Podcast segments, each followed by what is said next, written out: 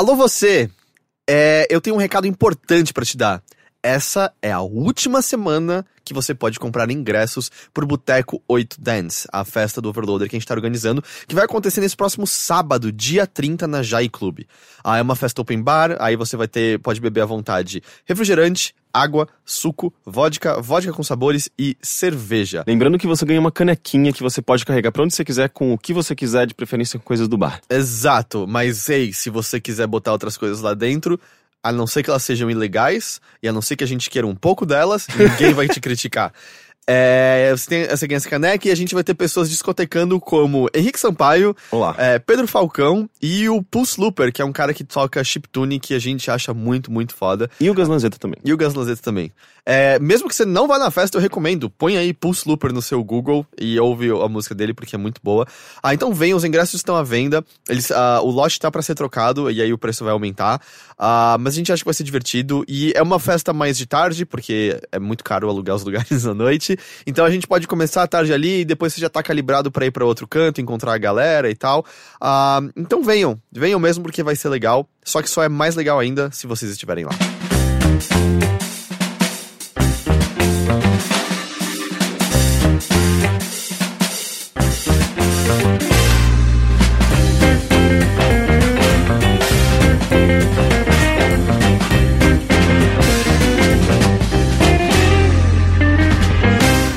Olá!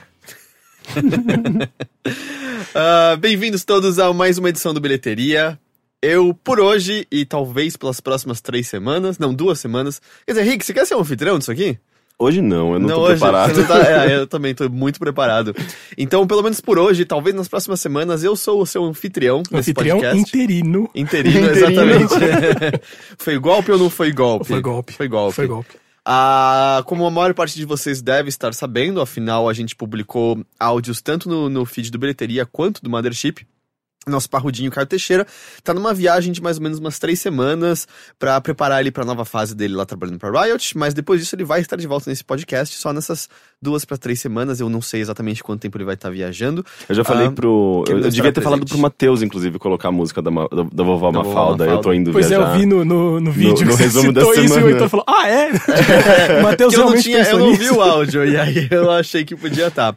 Ah, eu tô aqui acompanhado do Henrique Sampaio. Olá. E o Matheus hoje não é uma sombra ao fundo, né? É uma voz vindo de dentro presente. da sua cabeça sem que você saiba se a origem é real ou se os remédios pararam de funcionar. Eu sou real, mas se pá, os remédios pararam de funcionar também. Não sei nada sobre isso. Ah, e galera, antes da gente começar a conversar de fato, é meu microfone desceu um pouco ou sou eu que subi? Acho que eu subi, né? Mas é, é porque eu ando em dúvida, eu, eu não sei se tá acontecendo de verdade ou se. Ou se é só impressão minha, mas eu ando tendo a sensação que eu ando encolhendo e crescendo assim durante o, dia. Ontem eu tava no mercado, por exemplo, e, cara, meu casaco e o carrinho se tornaram gigantes do nada. Eu achei que eu não ia mais conseguir empurrar ele e eu ia me perdendo dos panos do meu casaco. Tem, tem, existem duas possibilidades, né? Uma é o calor e o frio, então você tá esticando e encolhendo. E os Porque, remédios realmente ultimamente- pararam de fazer efeito. Essa é É, é, exatamente, os segundos remédios pararam de fazer efeito. Mas é porque, tipo, ultimamente tem feito muito calor durante o dia e muito frio durante a noite, né? Tá meio maluco. A gente. Será que as pessoas encolhem e diminuem? Porque os trilhos de trem encolhem e diminuem.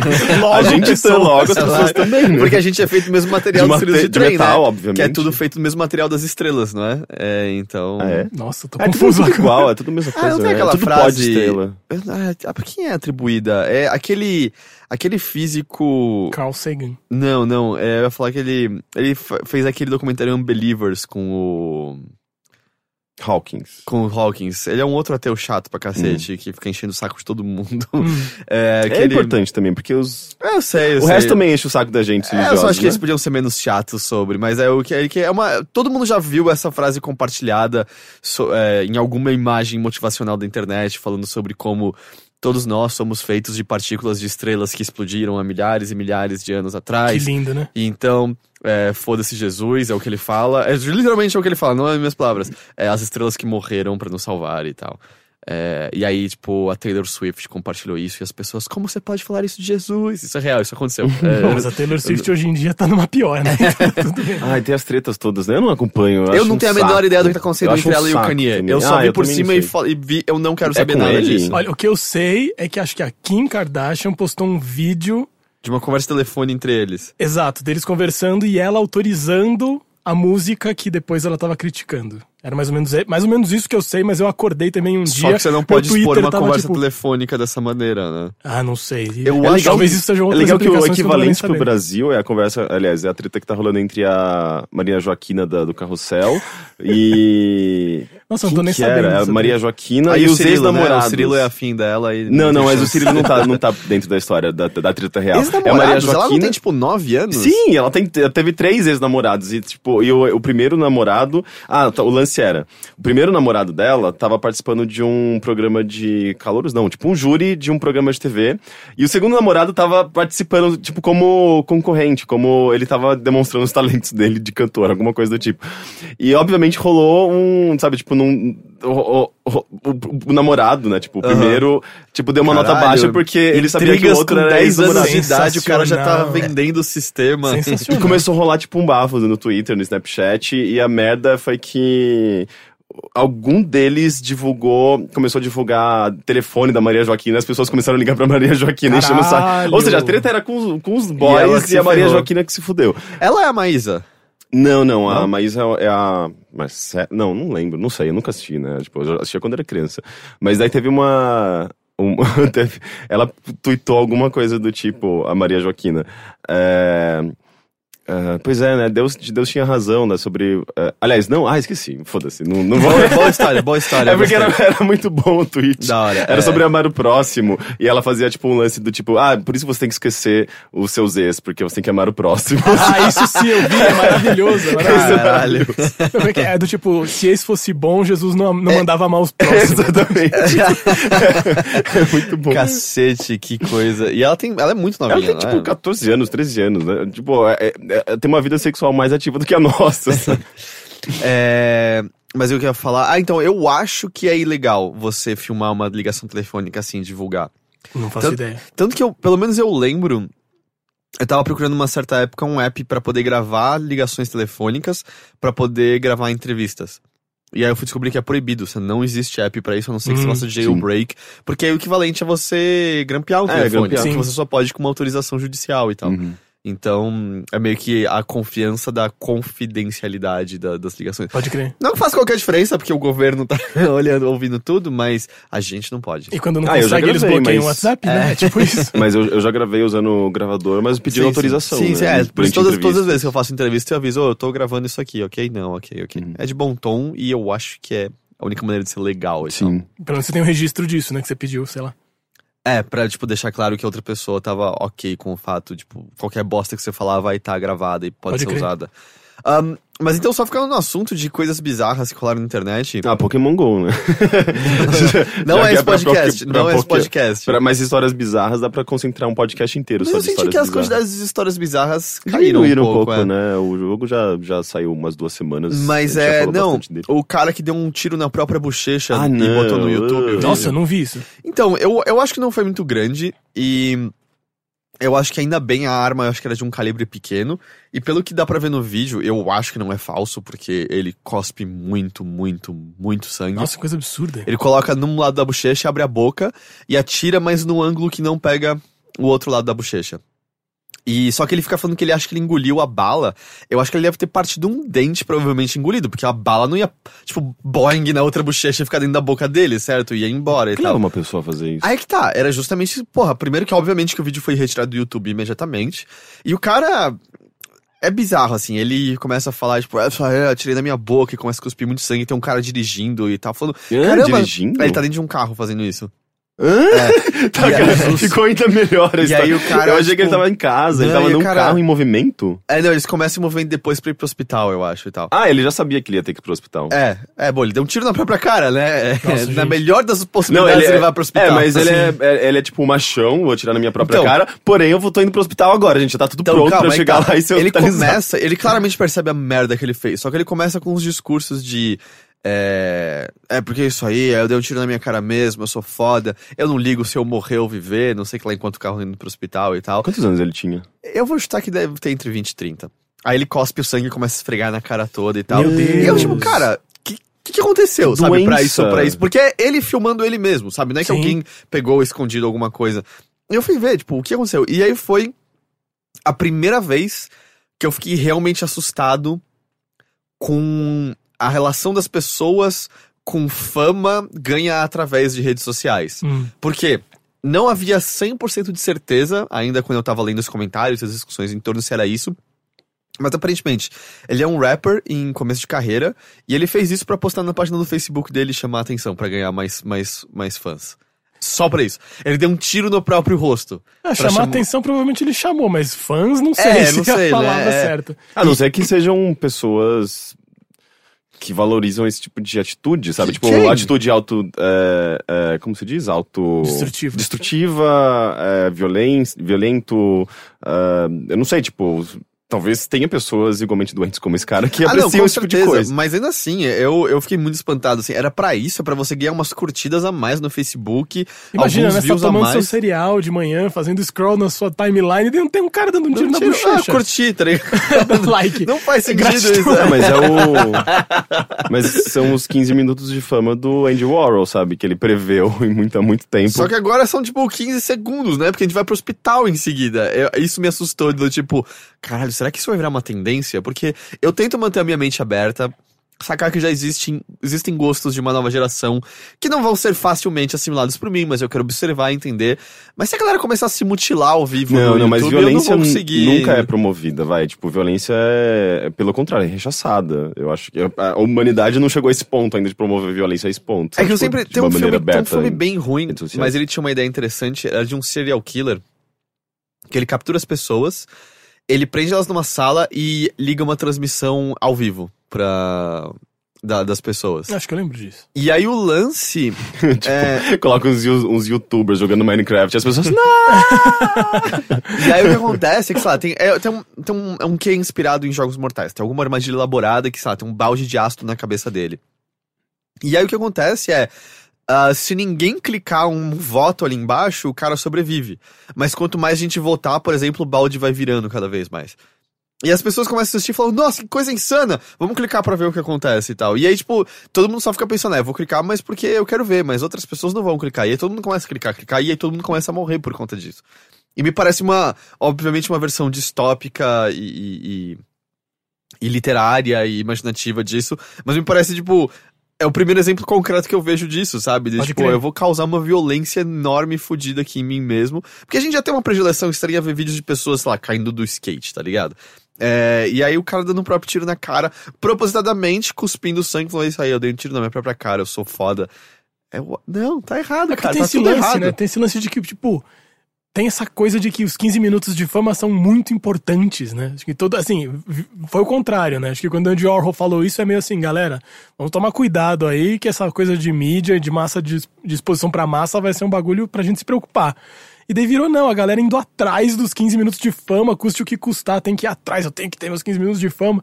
É tipo, por isso que tem esses The Voice, American Next, qualquer coisa, tem 2 milhões, sei lá. Tanto que a maior parte das pessoas nesses programas só tem sucesso durante o programa, né? Exato. Pouquíssimos conseguiram uma carreira fora deles, né? Quantos ganhadores do American Idol tiveram uma carreira de fato? Eu não sei o nome, acho que de ninguém. Eu, a Kelly Clarkson, é, É, quem só, eu penso. exato. Mas, e porque foi a primeira, eu acho. Eu não sei quantos Não outros sei. tiveram alguma coisa. A Susan Boyle, obviamente. Susan Boyle. é. Que isso, aliás, tem aquele episódio do Black Mirror que critica isso muito bem. Sim, né? maravilhoso esse se- episódio. ah, esse é o caminho pra você ter alguma fama e sucesso. E aí, vira aquele negócio, daí compartilham num, num Facebook da vida alguém que chega, é zoado pelo Simon Cowell, vai lá ter uma voz animal. Eu duvido da legitimidade de vários desses números, assim, quando Claro. não tem alguma coisa combinada de antemão. E tipo, olha, exemplo de superação, né? Ela foi zoada e ela cantava bem pra caralho. E é isso, acabou ali, né? Não tem, você não lembra mais ninguém. Pode crer. Eu nem sei dizer, a Susan Boyle tem sucesso e tal, é... Hum, putz, eu não sei, eu Nossa, só me lembro daquele ideia. vídeo e parou ali, né? Nunca fui amada, nunca transei, não é isso? E ela vai e É. canta e ela tem uma voz de ópera e tal. Sim. E. Também é isso, né? Que tipo de voz que a gente gosta de ver na televisão, né? Também é louco isso, né? Se fosse um Tom Waits lá, provavelmente ele não, ia passar. conseguir sabe? porra Assim. nenhuma, é. Assim como, sei lá, se vai um, um rapper que, tipo, é muito bom nas rimas, mas não vai fazer nada melódico, ele provavelmente não vai Eles podiam atenção. misturar, né? Colocar o rapper louco que deu tiro na cara, colocar ele no The Voice lá. Chega aqui com o meu número, vou tirar a minha própria cara. e as pessoas aplaudindo, já pensou que coisa distópica? Qual, o número, qual o nome do seu número? É, falhar no suicídio. Que horror.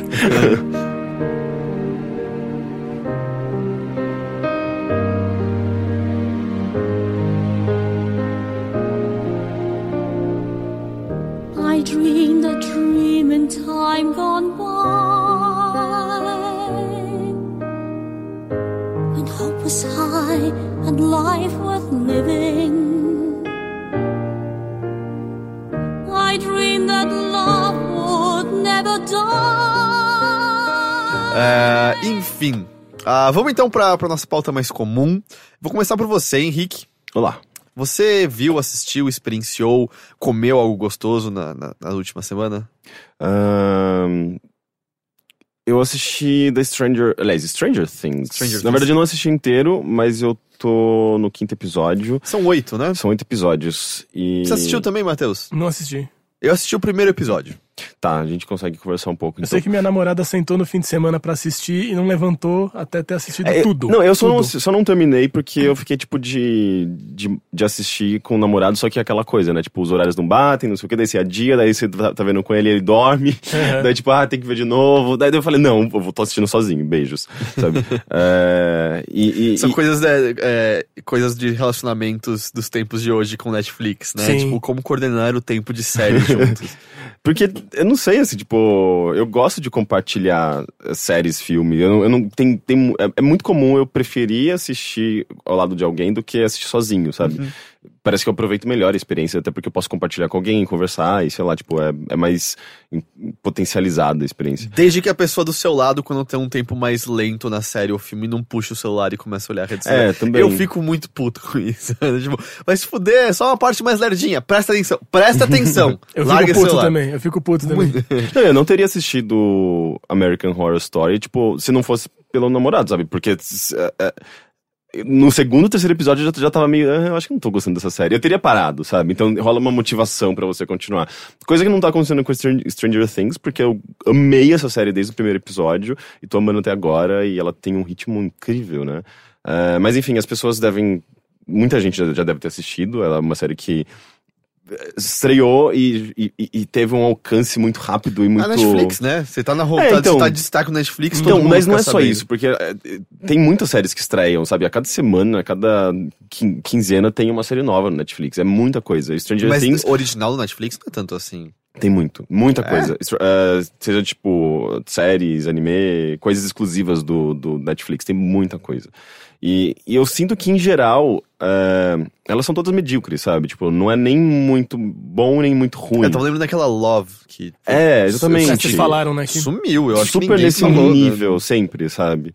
Eh, e Stranger Things, pra mim, é um negócio que eh, tem um, um- um cuidado tão grande, assim, tipo, tem uma identidade, por mais que ainda seja muito baseada em, em- em filmes dos anos 80, mas eh, é algo, é algo muito melhor do que o que o Netflix tem feito, eu acho que em termos de produção, de de, sei lá, tudo ali parece que se encaixa muito bem, é uma série muito coesa, não sei. Essa é a única coisa que eu sei, porque assim, de feed de Facebook, né? De que são as comparações de cenas com cenas dos Uhum. filmes de onde eles se inspiraram, assim. Então parece uma coisa super. A única coisa que eu sei é, É, isso. não, tanto que quando eu vi o trailer, eu até achei que eles tinham transformado, que nem eles fizeram com Pânico, eu achei que eles tinham transformado o ET num seriado, quando eu comecei a ver. Ah, assim. só. Porque é meio cuspido escarrado algumas cenas de filmes que você lembra dos anos 80. Mas o que eles fizeram, eu assisti o primeiro episódio, eu amei o primeiro episódio e tal. É, o que eles fizeram. Existe algo na atmosfera da série em si que eu acho que tá muito calcado em nostalgia, mas remete a uma coisa meio good vibes de filmes dos anos 80, em que o perigo era real, e havia, obviamente, violência atrelada a esse perigo, tipo, existem mortes na série. Uhum. Meio, bem aquele esquema meio arquivo X, em agentes do governo limpando a bagunça deles e pessoas inocentes sendo mortas no caminho, mas existe uma leveza em tudo também, porque eu sinto que, na verdade, o, a parte que mais tá me interessando de longe é a vida suburbana daquelas pessoas. Sim, né? que me remete muito também a Twin Peaks, sabe? Tipo, é uma coisa de. é, são pessoas simples vivendo aquela rotina e de repente uma coisa acontece que quebra essa rotina. Então as pessoas começam a entrar numa certa paranoia, outras pessoas começam a duvidar das pessoas que entram na paranoia e, e é uma- meio que uma pequena vila sendo afetada por Sim. isso. Isso é muito legal. Só pra você ter contexto, já que você não, não viu nada, é, é uma cidade pequeniníssima, níssima, níssima. Eu acho que eles, isso é muito bem explicitado pelo xerife da cidade, que é aquele tipo de xerife de. Ele não trabalha, porque nada acontece nessa cidade, Pode sabe? crer. Ele comenta, ah, o caso mais complicado que a gente teve foi há quatro anos, quando um pica-pau atacou uma moça porque achou que o cabelo dela era um ninho, tá ligado? É, então eles deixam bem claro, é uma cidade pequena em que porra nenhuma acontece.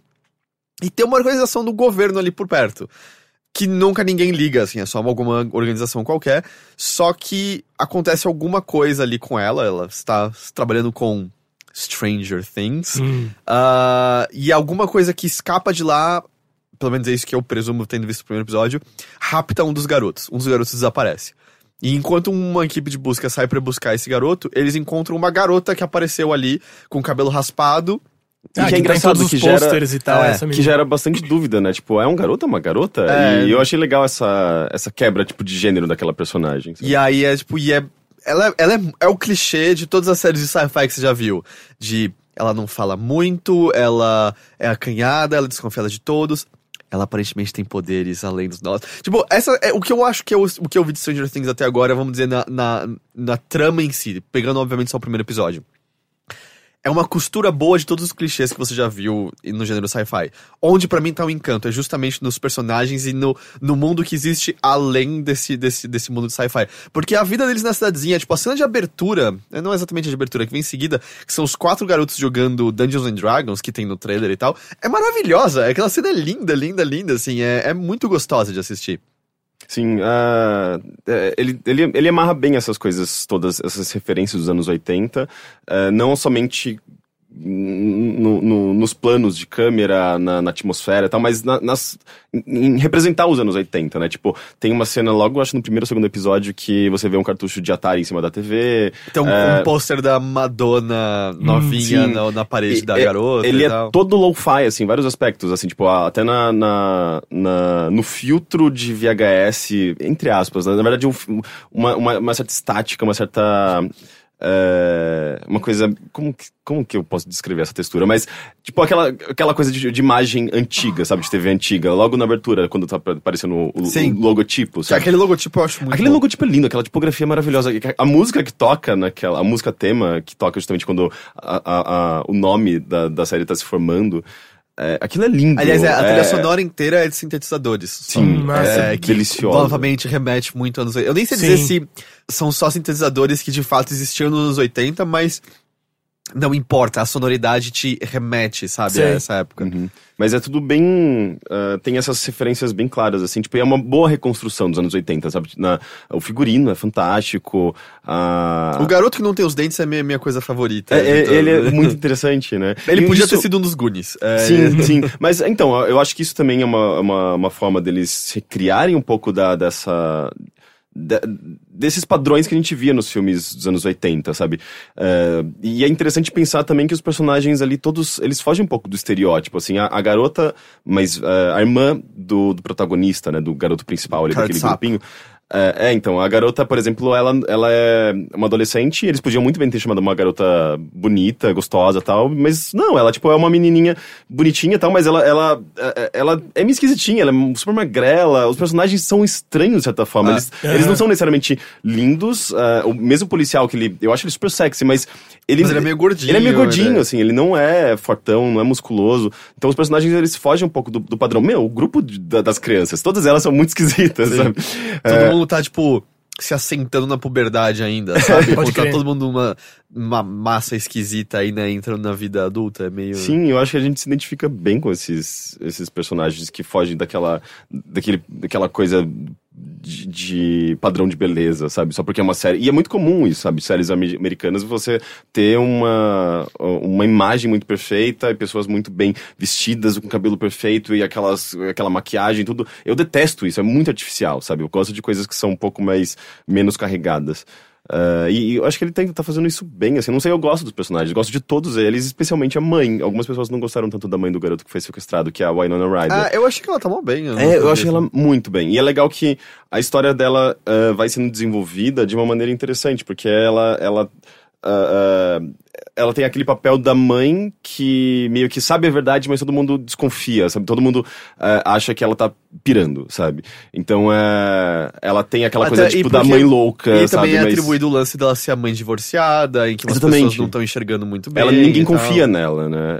É, isso é super interessante na história. E a maneira como eles exploram isso é, e, e, é, é, essa relação dela, tipo, com o garoto desaparecido é, é super bonita, assim. Uma, uma das cenas mais bonitas da série são com ela. E a- toda a construção dessas cenas, assim, são muito, muito boas. Mas é, e existe. E é curioso, assim, porque a gente mesmo. A gente era muito criança nos anos 80, sabe? A gente não lembra dos anos 80 em si. A gente conhece muito mais filmes marcantes da época que víamos quando crianças Uhum. que remetem a essa estética do tipo. De Volta pro Futuro, os Goonies, etc, etc. Então, tipo, tá meio enraizado na gente, sabe? Existe uma saudade, mesmo sem que a gente tenha vivido aquilo de fato. Sim.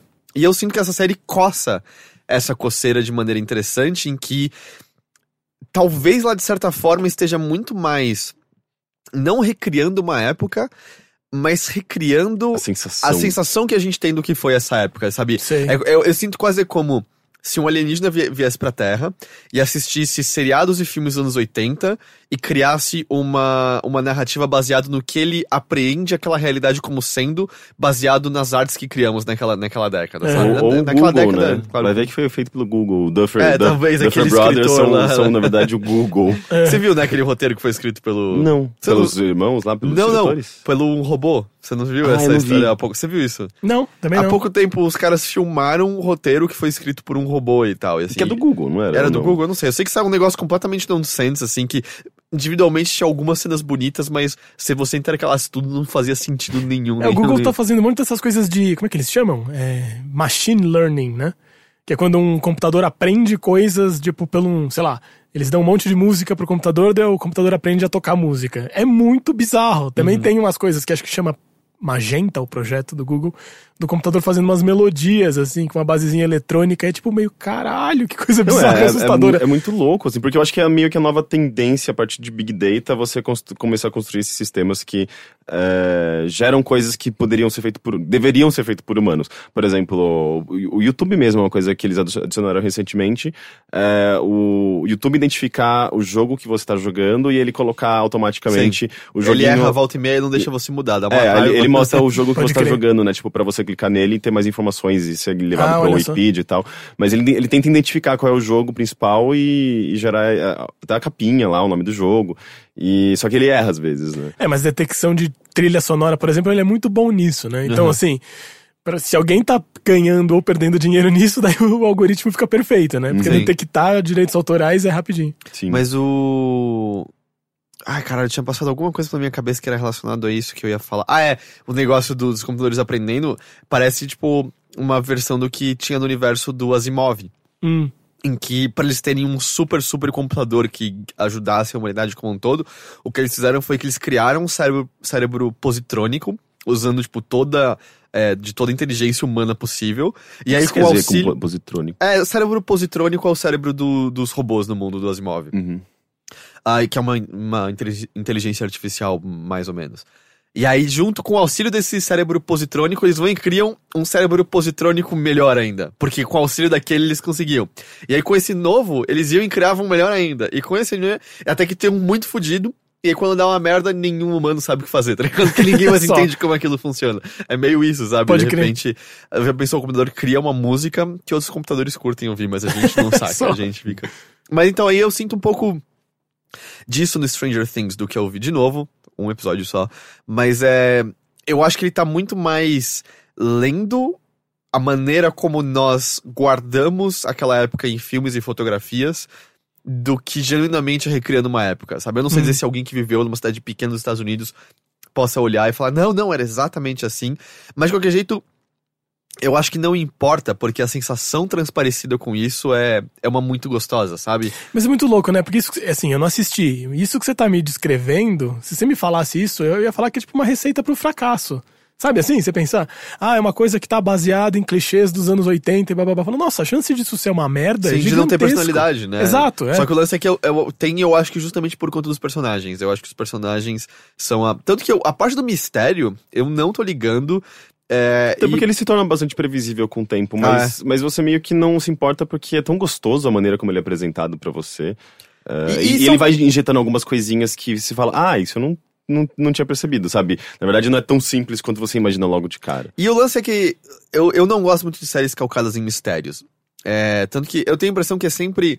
Os roteiristas ficam muito animados em aumentar as questões e não ligar nem um pouco para as respostas, nem o que fazer com elas. Lost. Lost, por exemplo. Ah, mas mesmo o Arquivo X, sabe? O final do Arquivo X é uma bosta. O último Hum. episódio é horrível, sabe? A grande revelação e tal é um lixo. Pontualmente, óbvio que Arquivo X é incrível, tem muitos episódios, mas no fim das contas, eu acho que o grande arco que amarrou todas as temporadas é uma história bosta. Só foi interessante porque os caras ficaram diluindo o máximo possível. É engraçado, tipo, Twin Peaks mesmo, assisti o primeiro episódio, aliás, primeiro, primeira temporada, e eu não lembro da resolução. Eu me lembro muito bem de como foi desenvolvido aquele mistério dos personagens, de cenas muito específicas, mas a resolução parece que foi muito pouco importante pra mim. E funciona mais porque a gente também tá falando de um negócio muito mais abstrato, né? Que o, tá, tá querendo passar outras ideias e outros conceitos, com seja lá o que ele tá mostrando, etc. Mas no geral eu não acho que séries de mistério funcionam. Eu acho que é um artífice meio barato no geral, sabe? Pra Uhum. agarrar você. do tipo, e no próximo. É quase acabar o episódio com a, a, a serra chegando no meio das pernas do mocinho, sabe?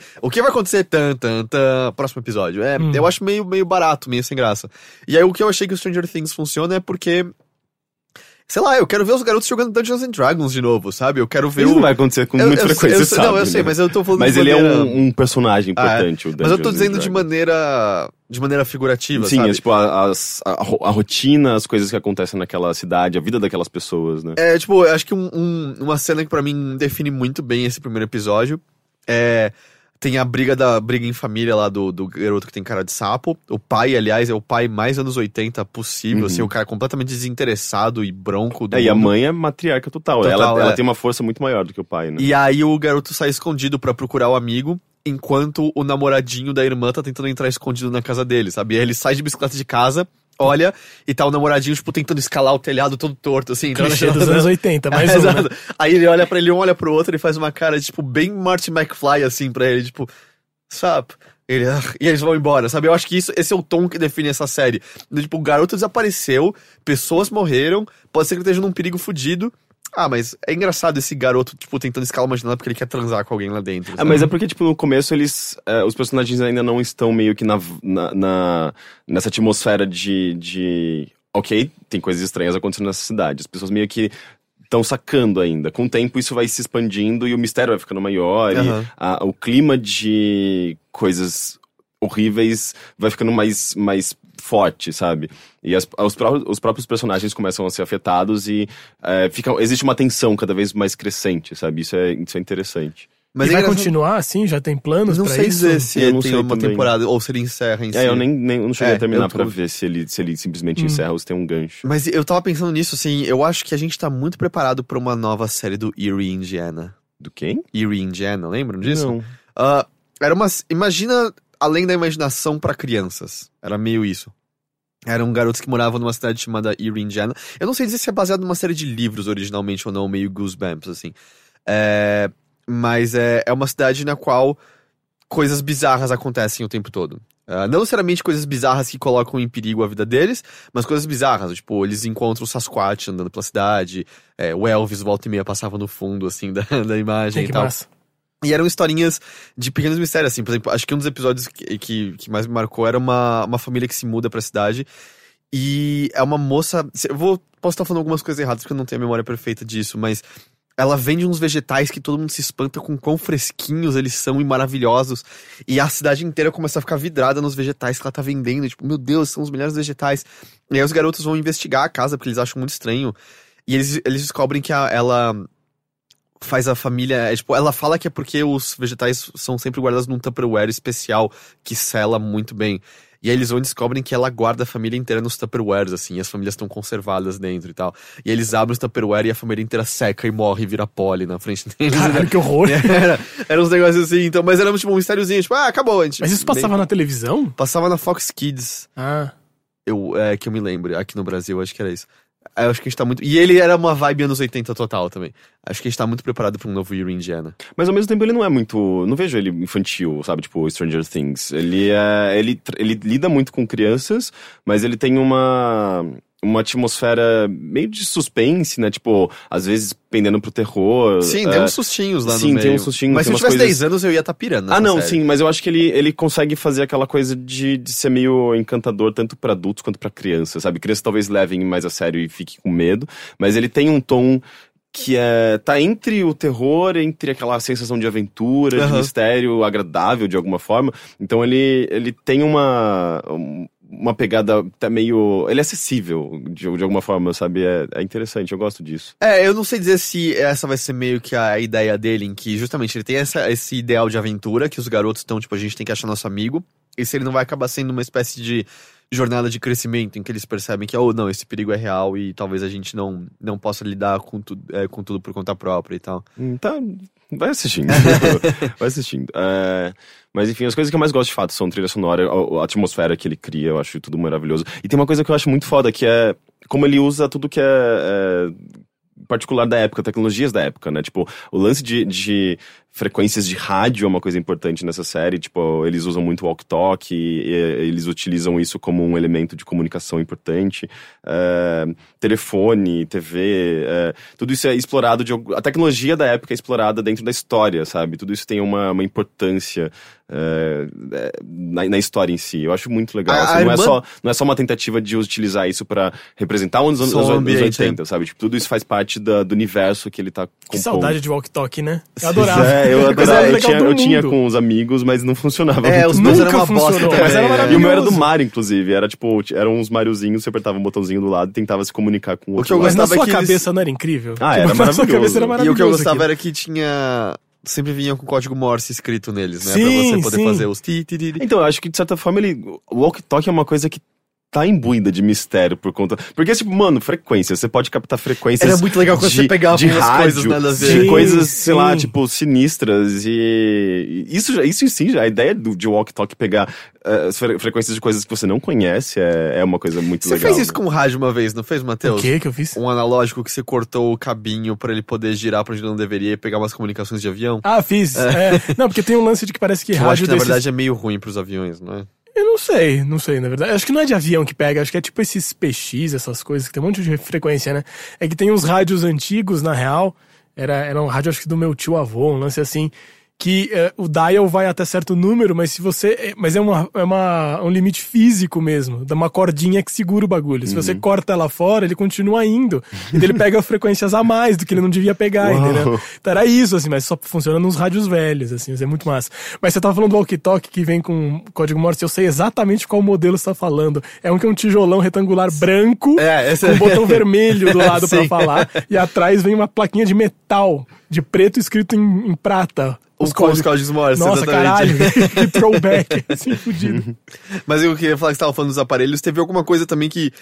Eu não sei, pra mim fez perceber como a gente vive num mundo à parte, sendo que foi só, tipo, sei lá, há 20 anos, 30 anos, ver a irmã deitada na cama com o telefone fixo, sabe, na orelha. Que é, a minha infância teve disso ainda. Isso não, Não, existe mais ainda. Na minha sabe? adolescência eu falava muito no telefone, é, porque era comunicação que a gente tinha à distância, né? Atualmente tem tantas formas de comunicação que as pessoas sequer ligam umas pras outras, né? Tipo, a coisa do texto é Eu não muito tenho nem mais telefone imediata. fixo mais em casa. telefone não era, não era nenhum móvel, era um. é, Não era nenhum objeto, era um móvel na sua casa, né? Era Sim. tipo um lugar que ficava num cômodo. Tipo, É, era engraçado, tipo, na minha casa, por exemplo, tinha um na sala sem, sem fio e um no meu quarto, especificamente com fio, porque tava ligado na internet, tipo, no modem, alguma coisa do tipo.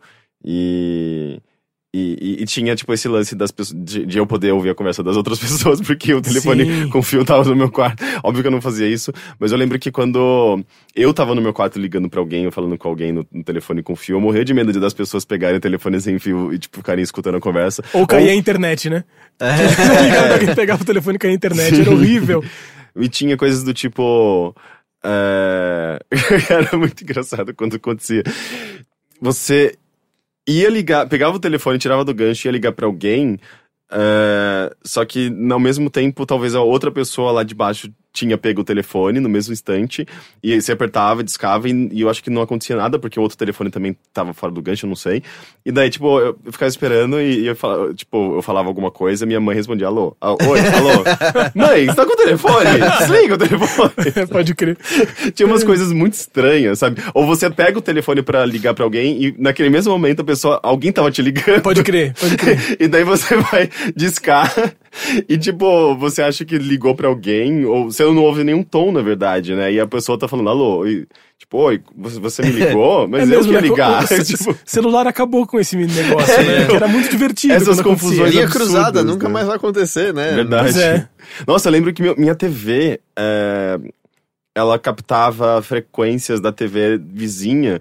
Tipo, tipo, meu vizinho tava jogando um jogo no NES do Pernalonga e minha TV tava captando as Caralho, imagens do que jogo do bizarro. NES dele. Nossa, mas isso não faz nenhum sentido. Eu não faço a menor ideia. Era um canal X específico, específico canal zero, sei lá, um canal específico da minha TV que eu Ah, não que devia usava. estar ligado com aqueles coisinhos que vai, que rosqueava no cabo da antena do, do, do prédio, se pá, e daí tava voltando o sinal, sei lá, um lance É, assim. não sei, eu- eu- porque eu lembro que essa TV especificamente estava ligada a uma, uma antena interna mesmo. Ah, e só. eu acho que essa antena captava, sei lá. Aquela triangular canal. preta e vermelha, Sim, né? exatamente. Que o botão era um triângulo Sim, também. exatamente.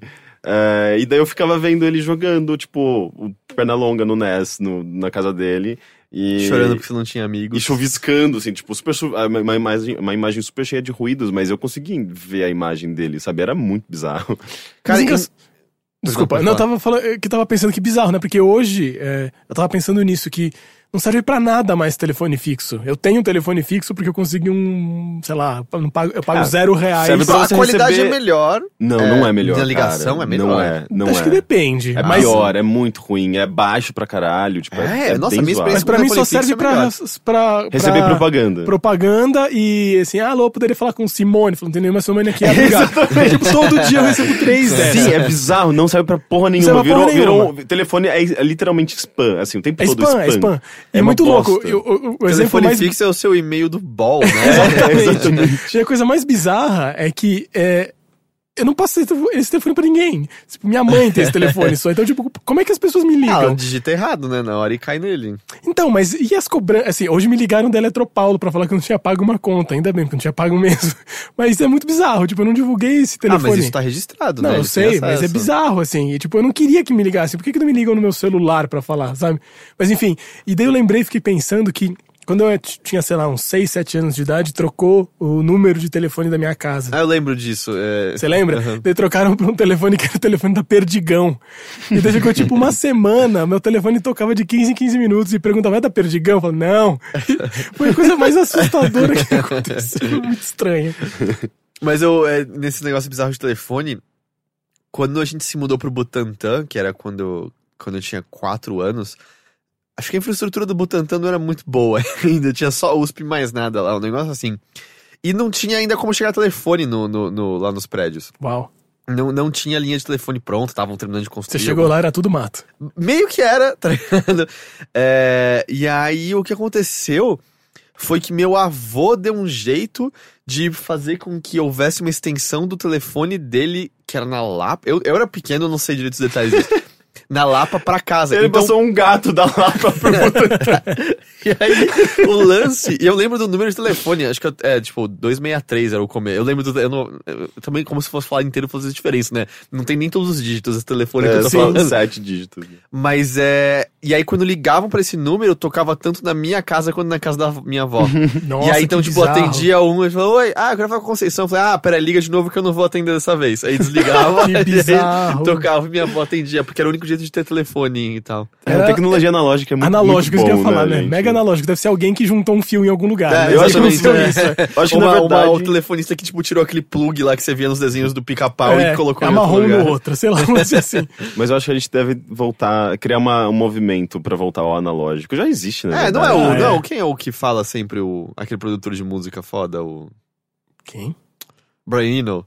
Ah, Que fala sobre, tipo, tudo que antes eram limitações nossas vão virar estéticas propositais no futuro. E ele acertou 100% até agora. Tipo, a gente tava falando do lo-fi, tá ligado? Lo-fi não era uma escolha, era o que a gente tinha. Hoje em dia a gente Sim, olha e é fala, estética. porra, que efeito da hora. VHS, né? Cor de VHS. Mas, mas é que, tipo, tecnologia demais parece que tá limitando algumas coisas. Por exemplo, o próprio Stranger Things, ele se beneficia bastante. O roteiro se beneficia do fato de não haver, sabe, tipo, smartphones, Sim, a, inst- eh, eh, comunicação instantânea, as pessoas precisam se, se deslocar e se ver pessoalmente para que consigam conversar e tal. E isso beneficia bastante roteiros em geral, né?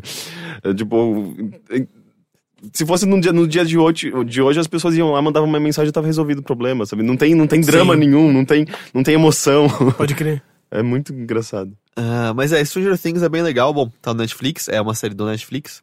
E, bom, todo mundo está na Netflix, né? Então, então vamos ver lá.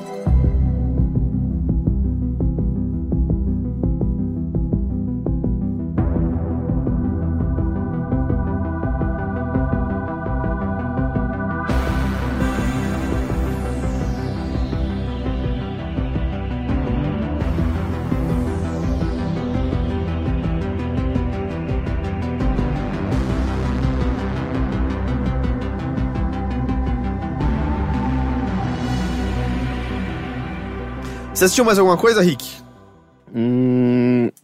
Não, mas eu posso. Eu meio posso agressivo, não falei? Você assistiu mais alguma coisa, pra terminar logo essa bosta. é. É, não, na verdade, mas eu queria complementar com uma coisa que eu acho que até com- combina com Stranger Things, de certa, forma.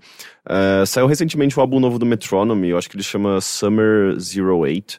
E é interessante que eu tava, eu tava ouvindo como um todo, assim, a discografia do Metronome, esse álbum. E na verdade eu entendi que na- eles sempre foram bem anos 70, né? Tipo. 70? Sim, eles, eles são uma banda new disco, cara. Tipo, eles, eles têm uma. As músicas deles sempre tem um baixo muito destacado, assim, muito do, do funk, do disco. Ah, e eles usam muitos sintetizadores antigos, assim, tipo, com essa pegada também meio anos 80, assim, um, um som meio oitentista e início da música eletrônica. Só que eles distorcem isso de uma forma que tudo fica meio torto, que eu acho que é uma característica deles muito legal, eles continuam mantendo essa, esse som. Só que esse álbum especificamente, ele tá mais minimalista. eh, eu acho que eles, na verdade, estão seguindo um caminho que já tava, eles já estavam mostrando isso no, no English Riviera e no Love Letters, que são os álbuns anteriores. E eles só evoluíram a partir daquilo que eles já- eles já estavam fazendo, que é deixar um som mais maduro, mais coeso, mais minimalista, mais eh, suave, porque antes eles eram bem caóticos no, no começo da carreira deles. Eu tô falando tudo isso porque eu gosto bastante de Metronome. Eu já fui em Eu dois, fui dois num show shows com deles. você até. Verdade, verdade, lá no Beco, não foi? Fui no Beco, é. Sim. É, Nem foi- existe mais o Beco, existe? Existe. Existe. Sim. Acho que mudou de lugar. E lá virou um outro, outro lance. Ah, é, eu fui em dois shows deles, eu gosto bastante de Metronome.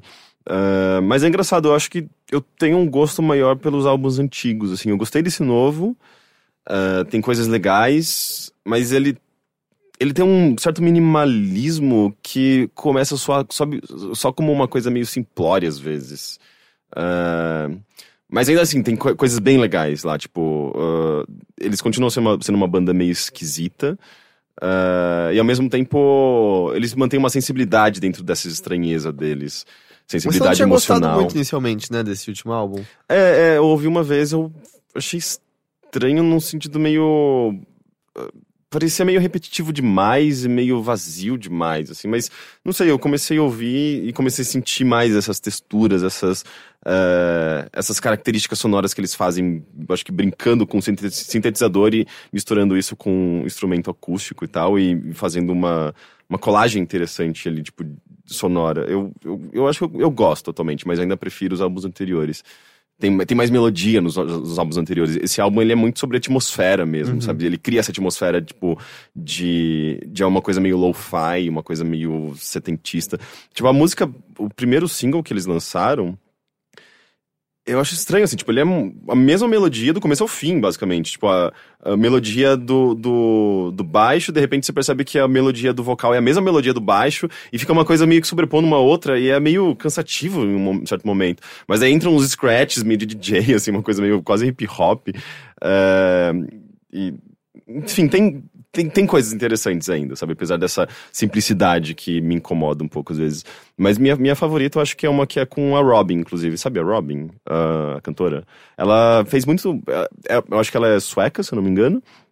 Tem uma carreira, carreira solo e tal, mas ela tem um trabalho interessante com o Rexop. Uhum. Conhece o Rexop? Sim. Uh, que eles são dinamarqueses, enfim, tipo, tudo escandinavo. Uh, e, e ela, ela tem um trabalho bem legal com o Rocksop e agora ela fez essa parceria em uma música com Metronomy, que foi meio, meio do nada, assim, ninguém esperava isso. Uh, mas é legal, assim, tipo, começa essa música, que eu não me lembro o nome, mas ela começa com. Parece. Voltando pra Twin Peaks, Ângelo Badalamenti, eu acho que é o nome do compositor É. do Twin Peaks. Aquele tom. Tum, tum, dum, sabe, tipo, do Twin Peaks, que era um som. Até hoje eu não consigo entender muito bem aquela música. Ela, ela é bonita, ela tem uma estranheza, ela, ela é meio leve, meio cafona também, mas tem algo muito estranho Você já ali. viu o vídeo que é ele sendo entrevistado, falando de como ele compôs a música? Não. É muito engraçado. Ele descrevendo, ele sentado num piano elétrico, assim. E ele falando, ah, que daí eu fiz isso. E daí ele, vai- daí ele fica contando de que é, é, ele chegou e colocou. O, o David Lynch estava com ele, pegou um gravador desses de fitinha, colocou em cima do piano e falou: Ó, eu vou começar a te descrever e você vai tocando.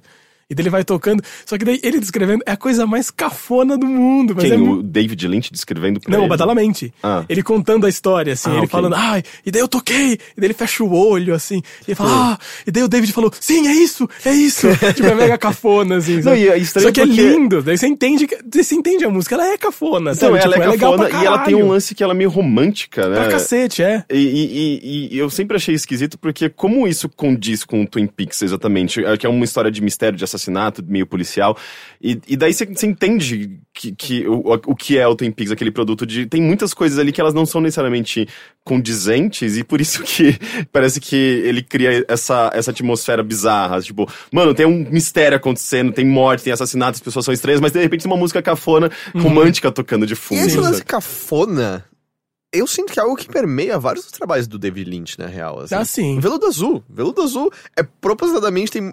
É quase como se ele menciona né, que ele, ele encontra a orelha e ele vai transportado pra um outro mundo onde as regras ele não compreende totalmente. Mas é um mundo que remete ao, ao universo que a gente conhece de máfia e crime, mas dominado por uma atmosfera muito cafona mesmo. Tipo, quando você vê. Veludo azul. É, quando você vê a cena onde rola o veludo azul, você consegue sentir o cheiro de mofo no ar. Eu sinto daquele, daquele ambiente, sabe? Ah, e eu sinto que o, o Mulholland Drive tem elementos disso também. A, a- acho que aquela festa que, que elas vão lá na, na mansão e tal. Uhum. Eu lembro vagamente, mas tudo tem essa coisa meio. meio. Cafona, é cafona é a palavra, sabe? Kit. Eu acho que não é kit. Não é, nem- não é kit. Eu né? acho que é meio com cheiro de naftalina, sabe? Um Uhum. cheiro de mofo e naftalina, assim. É, é o, é o cheiro que eu mais sinto de várias obras do David Lynch. Mas proposital, não de maneira É negativa. que eu acho que é proposital porque ele te dá, um, ele te dá um- uma deslocada esquisita, né? Sim, porque, exatamente. porque você vê aquilo e você fala, ah, não, não sei se eu me apaixonei por isso. E isso acho que te tira do lugar o suficiente pra você ter um ponto de vista crítico também, às vezes, sabe? Então acho que assim, sei lá, estranhamentos no David Lynch acho que é fundamental, É. sabe? Então ele usar esse tipo de coisa, acho que é uma estratégia pra isso também, sabe? De ter um mega apelo visual, ser mega forte, mega chamativo, mas por outro lado você olha e você fala, é, é cafona, né? É, E daí você tem um distanciamento ao mesmo tempo, então ele te traz, sabe, te traz pra perto e te empurra ao mesmo tempo. Parece sabe? aquele negócio que, sei lá, sua avó mostra, tipo, ah, esse é o vestido que eu usava quando eu era jovem. E você olha e fala, puta, eu aposto que há 70 anos era bonito, sabe? Pode crer. Mas tipo, hoje em dia você olha e fala, puta, não. Ninguém mais vai sair na rua com isso, né? Não tem como. Sim. Bem, essa música do. Acho que chama Out, Out to Dry, Out to Dry, ah, do, com a Robin. Ela tem essa. eh, O começo tem total essa vibe Ângelo Badalamente, Twin Peaks. E, e daí, tipo, já entra um sintetizador, sintetizador muito. Quase agressivo, assim, meio torto também, com aquela, aqueles timbres estranhos e com a voz da Robin, que é uma voz bem característica, assim, tipo, de pop, é uma música pop, claramente. Mas aí que tá, é legal, assim, tipo, você vê que a estrutura é a estrutura de uma música pop, é, mas jamais que aquilo tocaria no rádio as pessoas ouviriam assim como elas ouvem Britney, sabe? Tipo, é, é- Tem essa vibe estranha que eu acho que eles continuam mantendo e é bem legal. Enfim, é, dei uma olhada, eu acho que continua sendo interessante, mas Metronomy como um todo eu, eu sempre achei interessante justamente por isso, porque eles, eles têm um- uma, uma pegada de de banda indie contemporânea, sabe? Tipo, eles são ingleses, né? Tipo, tem uma. Começou, inclusive, com uma, aquela pegada meio de bandinha de rock indie, mas eles vão pro lado eletrônico e aquele pop torto, esquisito, com essa pegada meio disco, e fazer essa mistura estranha e conseguem criar uma identidade muito própria, sabe? E eu gosto bastante. Esse álbum acho que vale a pena você ouvir, mas é legal pegar os anteriores também, que são muito bons.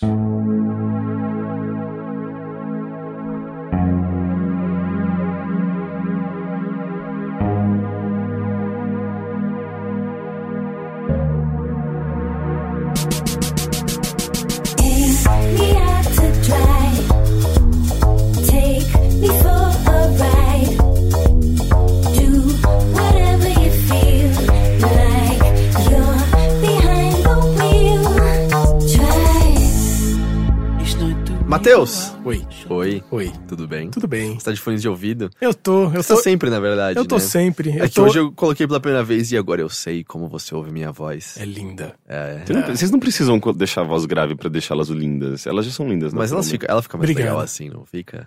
Não, fica mais. Ah, impon- oh, fica- não imponente, mas, mas fica mais. ah, eu não quero dizer sexy. Mas você quer. Você sexy.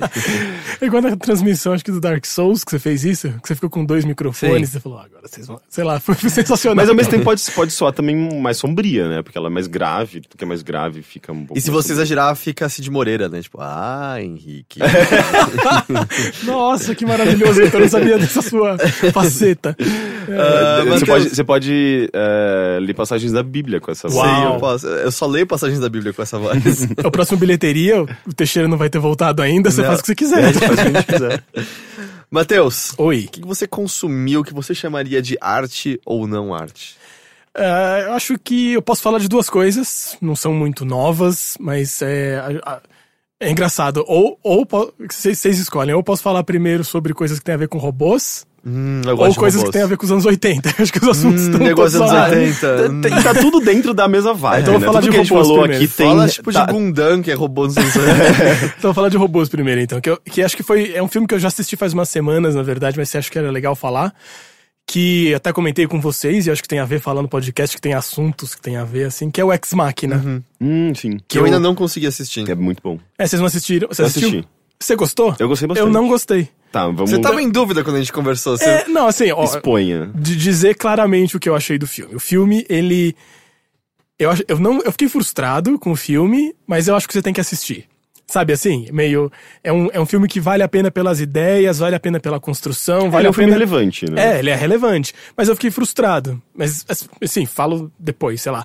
Mas pra quem não assistiu o filme, acho que todo mundo sabe que é um filme sobre inteligência artificial. Até a, a capa do filme, toda a divulgação é a robô principal, que é a Ava, né? Que, Sim, que ela chama. Inclusive, eu acho que ganhou o Oscar de melhor efeito especial, não Ah, foi? é? Eu acho que sim. Não, que é bem impressionante Sim. mesmo, assim, porque ela, ela, ela é uma androide que ela só tem o rosto, é, o resto é todo digital mesmo, e é muito maluco, né, porque o resto da, do crânio dela é menor do que o rosto.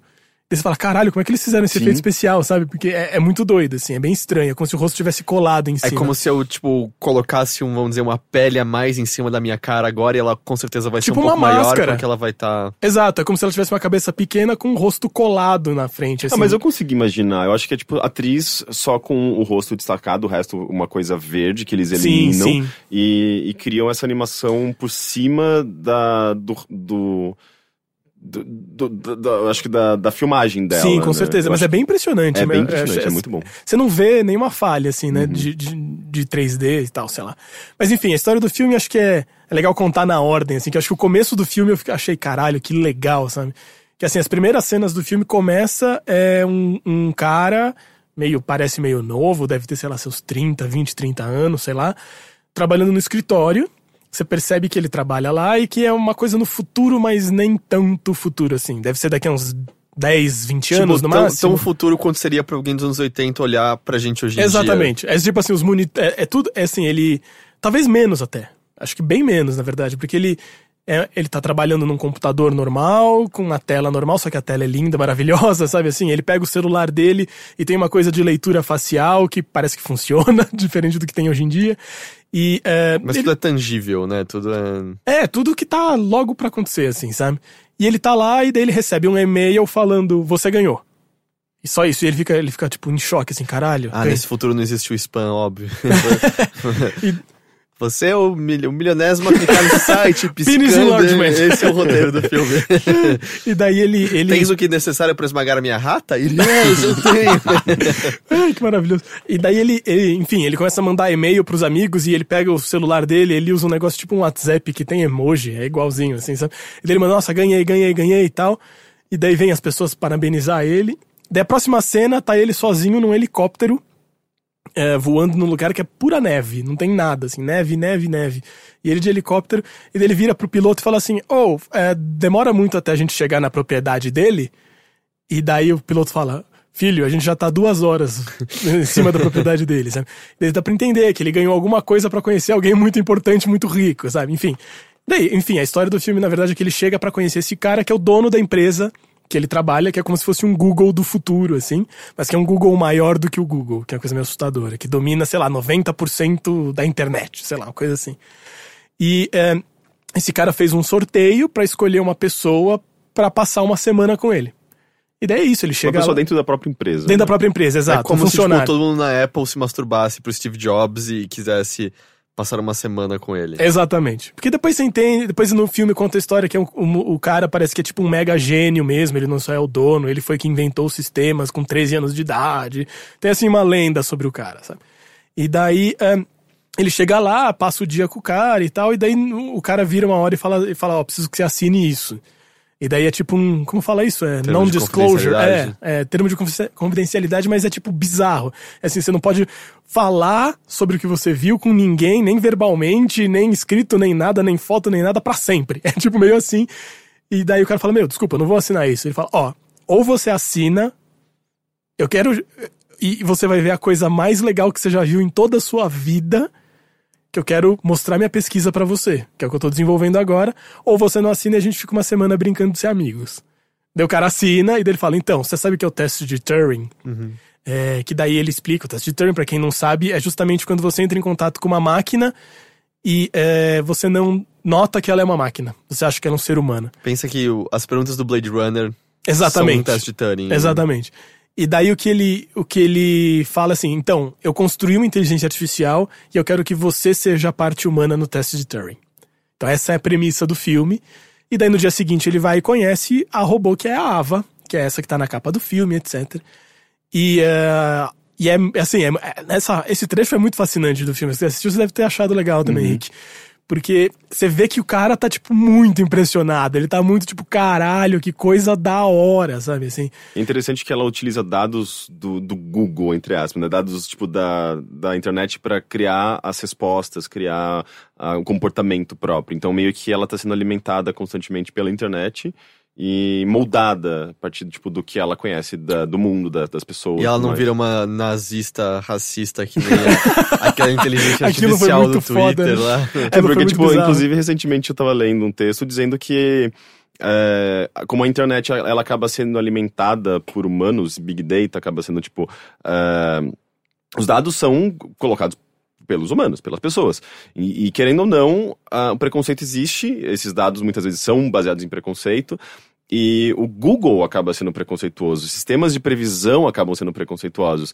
Ah, então, por exemplo, você digita alguma coisa no Google, sei lá, já aconteceu várias vezes, casos que a gente considera engraçado, mas que estão relacionados a isso. Sei lá, tipo, você coloca eh, atriz gorda, aparece, ó, óbvio, tipo, logo, logo em seguida, sei lá, Preta Gil, sabe? O Google completa com alguma coisa do tipo, porque a- as pessoas procuraram tanto com, com, com sei lá, tipo, alguma, algum, algum termo, às vezes preconceituoso de alguma forma, meio eh, questionável, e o Google começa a Que- entender isso como normal, Que a sabe? gente vê as piadas, tipo, construir acidentalmente uma estante, né? Sim, e aí exato. tem o desenho do cara com uma estante na sala, tipo, é... Não, porque é muito louco isso, né? Como, como é que você delimita isso? Até que ponto o Google tem responsabilidade sobre isso ou não, né? Tipo, é um tema muito difícil, assim. Não, de é ter- culpa nossa se a gente tá procurando isso. E tem, e tem uma coisa Mas ele é uma curiosa. empresa que ganha dinheiro também, né? Então ele não tem é, responsabilidade sobre as informações que estão no Google. Sei lá, é tipo infinita a discussão, né? Sim, pois é.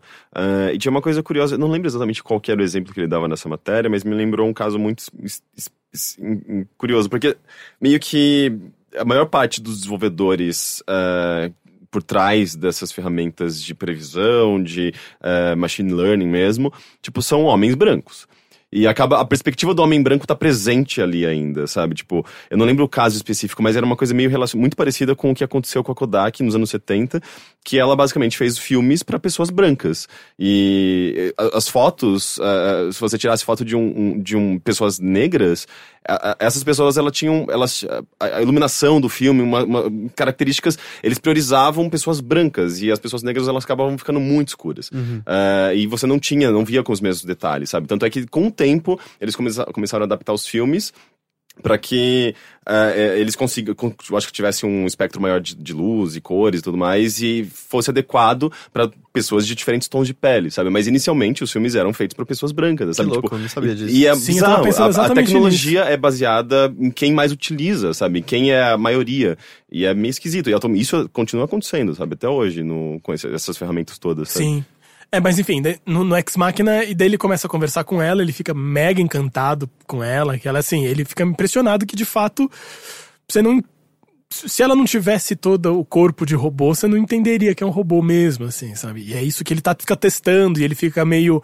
fazendo perguntas meio. é, meio sobre vontades dela, sabe? Assim, ele fica meio. Não que ele fica testando ela, eles estão Mas batendo coisas um mais papo subjetivas que. bem subjetivas, e daí ela responde, ela, ela às vezes dá o troco nele, faz a mesma pergunta nele, e daí ele fica rindo muito, assim, sabe? Tipo, caralho, ela é muito sofisticado, sabe? Que é uma coisa que eu acho que parece que sistemas eh, de inteligência artificial tendem a, a burlar, assim. É, a imitar, né? É, você, é, você faz uma pergunta muito capciosa e ela não necessariamente tem uma capacidade de responder de uma maneira convincente e ela meio que joga a pergunta de volta pra você de uma forma que você nem percebe. assim, É muito até- doido, é. É muito esquisito, né? É, Mas enfim, e daí depois você termina esse dia e ele vai falar com o cara e ele fica, tipo, meu, mega impressionado, tipo, nossa, que coisa foda, babá, babá.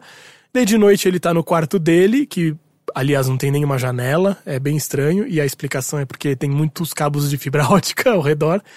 E daí ele tá, não tá conseguindo dormir, ele liga a televisão e daí ele nota que a televisão não é uma televisão, na verdade é uma câmera que tá dentro do quarto da Ava, Pra ele ficar olhando ela quando ele quisesse, sabe? Daí, eu- isso eu já achei sinistro, assim, falei, uh, que sinistro. E daí nesse instante, enquanto ele tava assistindo, acaba a luz. E daí fica tudo vermelho, tipo, o espaço inteiro fica vermelho, daí vem uma voz de computador e fala assim, é, falta de energia, é, sequência de travamento, inicia, uma coisa assim, uma frase dessas prontas. E daí ele vai tentar sair do quarto dele e a porta tá trancada, tá travada. E daí ele fica tipo, mano, tô preso aqui, não tem uma janela, ó, vou morrer aqui dentro, sei lá. E daí depois de uns segundos volta. E daí no dia seguinte ele vai conversar com o cara e fala: Meu, aconteceu um negócio mega estranho. É, ap- apagou a luz, ficou vermelho tal. Ele falou: É, eu sei, o gerador tá com algum problema. E eu não tô conseguindo entender o que é o problema, não tô achando o problema do, gela- do gerador. E ele falou, mas é, o problema é que eu fiquei preso no meu quarto. E se acabar a luz? Ele falou, é, mas eu tenho que fazer isso, porque se alguém quiser invadir a casa, eles cortam a energia e entram na casa. Então, a partir do momento que corta a energia, todas as portas são trancadas. E você fica olhando e fala, hum. E ele não, ele não compra muito, sabe assim? E acho que vou parar de contar a história do filme por aqui, que dali pra frente é só spoiler. Aham. E daí vai desenvolvendo isso, assim, que é, eu acho que constrói muito no começo, e eu acho que foi por isso que eu me frustrei, Rick, já te respondendo porque que eu não gostei tanto. Porque ele, eu, eu fiquei muito com a impressão de que o filme ia me passar a perna 19 vezes. Sabe assim? Porque logo ele constrói essa ideia inicial, e daí só com essa cena da luz. É, de ter acabado a luz, você já fica, uh, se pá, tem algum mistério estranho acontecendo. E depois você acha que ele vai passar a perna de novo em você, que você vai passar. Tipo, na estrutura do. Não é que, não é que eu tava com a expectativa errada, mas acho que o filme constrói essa expectativa em você, sabe? De que. Não sei, eu também tinha assistido na, três dias antes Primer, que é exatamente isso, né? Um É, filme que te Primer, passa tipo, a perna 19 Você vezes. tá vendo os créditos iniciais, ele já te passou a perna uma vez. você Exatamente, é, ele já te enganou. Então eu achava que o filme ia acontecer isso, assim. E, sem querer dar spoilers, mas eu acho que não, acho que não é isso que o filme faz. Eu acho que o filme, assim, ele começa e termina com a mesma ideia. Sabe? Eu meio saí do filme a- a- sem grandes novidades, eh, sem grandes conclusões sobre isso tudo. Era exatamente, assim, não que o final seja absolutamente telegrafado e premeditado, mas eu não tirei nada de novo, assim. Acho que, nos- acho que esses primeiros 15 minutos do filme foram muito mais interessantes e construíram muito mais ideias pra mim do que o final do filme. Ao sabe? final ele começa a ficar quase que um thriller, né? Uma coisa bem suspense, assim, meio. Ele, ele gera uma tensão e, te- tenta manter. eh, Ele, ele me- meio que mantém durante muito tempo essa tensão, talvez, É, né? é. É, mas eu, eu- eu meio fiquei com a impressão de que ele tava falando assim: ah, tá vendo? Olha essa surpresa que a gente guardou pro final. E falou, ah, mas não, isso não é uma surpresa. Uhum. Tipo, essa ideia. É meio que o filme é a conclusão de uma ideia que ele constrói lá no começo, sabe? Logo nas primeiras cenas ele constrói essa ideia e ele só desenvolve. É, não tem nenhuma grande reviravolta. Nenhuma grande reviravolta, sendo que ele parece que vai te dar reviravoltas. Ele te. Ele tem umas frases e umas coisas no filme que ele meio faz uma. uma- meio mostra o prato, assim, falando, tipo, ó, vai rolar um negócio esquisito. Você fala, uh. É, começa a rolar muito estranhamento no meio do filme. né? Exato, o meio é muito louco, porque você acha que vai acontecer dois milhões de coisas e daí não acontece. E daí eu fiquei meio, ah, que, que chato, Não, sabe? é compreensível mesmo. E tem uma coisa também que eu fiquei meio, meio, meio puto, que tem umas cenas muito desnecessárias, eu achei, assim. É, Eu não vou descrever, porque senão acho que é spoiler, mas perto do final, com os espelhos, tem Com os espelhos, as mulheres nuas, coisas do tipo. mais ou menos isso. Sei. Roupas. E eu falei, ai, não, gente. Sim, é, tipo, as também... cenas muito que eu falei, que preguiça, sabe? É, eu também talvez... E que não faz sentido na discussão do filme, porque Uhum. se fosse pra seguir a lógica que ele tá construindo à risca, não teria acontecido grande parte dessas cenas desnecessárias, sabe? Então é um filme meio que parece que às vezes ele toma certas liberdades, sendo que não faz sentido ele tomar essas liberdades pela lógica que ele próprio construiu. Nada contra filmes que do meio vão pra outro lugar, assim. Ele, eu acho que ele tenta injetar um- uma questão ali que eu acho que é pertinente, Sim. tipo, mas não, não, não desenvolve de uma maneira é, satisfatória, né? Tipo, parece que parou na metade, né? Esse, esse diálogo que ele tenta gerar ali. Sim. E daí, daí fica só meio soando desnecessário, talvez. Mas é isso, assim, isso que eu senti do filme, porque ele é um filme. É legal, é, é bacana, mas eu achei ele um filme meio. Infelizmente, ele poderia ter sido muito mais do que ele é. Eu fiquei com essa impressão de que ele tem um Aham. escopo gigantesco. Mas acaba afunilando ali e tal. É, e tem umas coisas de roteiro também que, que tipo, você fala, putz, sério? Do tipo, na primeira cena, na primeira conversa que os caras têm, já é construído que o cara, que o ricão lá, o gênio, ele é alcoólatra. Na primeira conversa, assim, três frases constrói isso, assim, que é meio, ah, é bom tomar isso aqui porque é bom pra ressaca. Fala, ah, a festa foi boa ontem, dele olha pro cara, ah, não teve festa. Tipo, Aham. sério mesmo que eles precisavam, vocês precisavam realmente forçar o roteiro pra construir essa ideia agora? É que é um Sabe? elemento importante também. É que é um elemento né? Mas importante, você mas, é tipo, ser apresentado de outra maneira. assim. Exato, é tipo, assim, você fica olhando aquela cena. na- No momento que eu assisti, que eu ainda não tinha assistido o filme, que eu não sabia que ia ser uma coisa importante, eu falei, acho que isso é importante. Porque eles forçaram tanto a barra pra por agora, sabe? Assim. Então não sei. Achei... Mas eu acho que eu acho que o o roteirista se garante nessa hora, sabe? Porque. Sempre ele... vai ter alguém que não vai sacar alguma É, coisa. porque, tipo, vai, vai que é, acontece alguma coisa e o personagem se aproveita dessa característica do, do outro dele ser alcoólatra e, e você fica pensando, porra, mas eles nem me avisaram que o personagem é alcoólatra. E, Ah, tipo, é que- se, se tá colocado lá, no- lá atrás, Sim. você já tem essa... Ah, você já tinha construído que ele, essa, um pouco dessas características e você já sabia, podia saber que ele era alcoólatra. Então as coisas acabam fazendo mais sentido, sabe? Não Mas só é que eu achei forçado. meio. Então, eu achei um pouco forçado no sentido de que parece que foi um roteiro trabalhado. Exatamente isso. Tipo, chegou lá Tipo, no ah, final alguém falou. não tinha entendido, vamos fazer essa cena Precisamos incluir aqui. alguma frase, sabe? Daí foi, acho que foi das piores soluções possíveis, assim. Acho que podia ter tido, não sei. Eu achei o roteiro meio desconjuntado, assim, no fim das contas, sabe? Mas essa parte foi o que me pegou mais, assim. Mas enfim, esteticamente o filme é mega interessante. ah, Tem discussões muito legais, do tipo isso, assim, o fato dela, dela ter só o rosto humano. E o cara pergunta isso pra ele: por que, que você fez ela só com o rosto humano, sendo que você me chamou aqui pra fazer um teste de Turing? Sabe? Ele fala: não, é de propósito isso. Eu queria que você visse o tempo inteiro que ela é um robô, que ela não disfarçasse que é um robô, e mesmo assim tentar você se convencer de que ela tem consciência mesmo sendo um robô, sabe? Então, tipo, tem umas discussões mega válidas no meio do filme, que são mega interessantes. Eu fiquei tipo, caralho, que foda. Mas enfim, é isso, é, é o que eu falei no começo. Eu acho que é um filme que tem que assistir, que é massa, mas eu fiquei um pouco frustrado com o filme, sabe?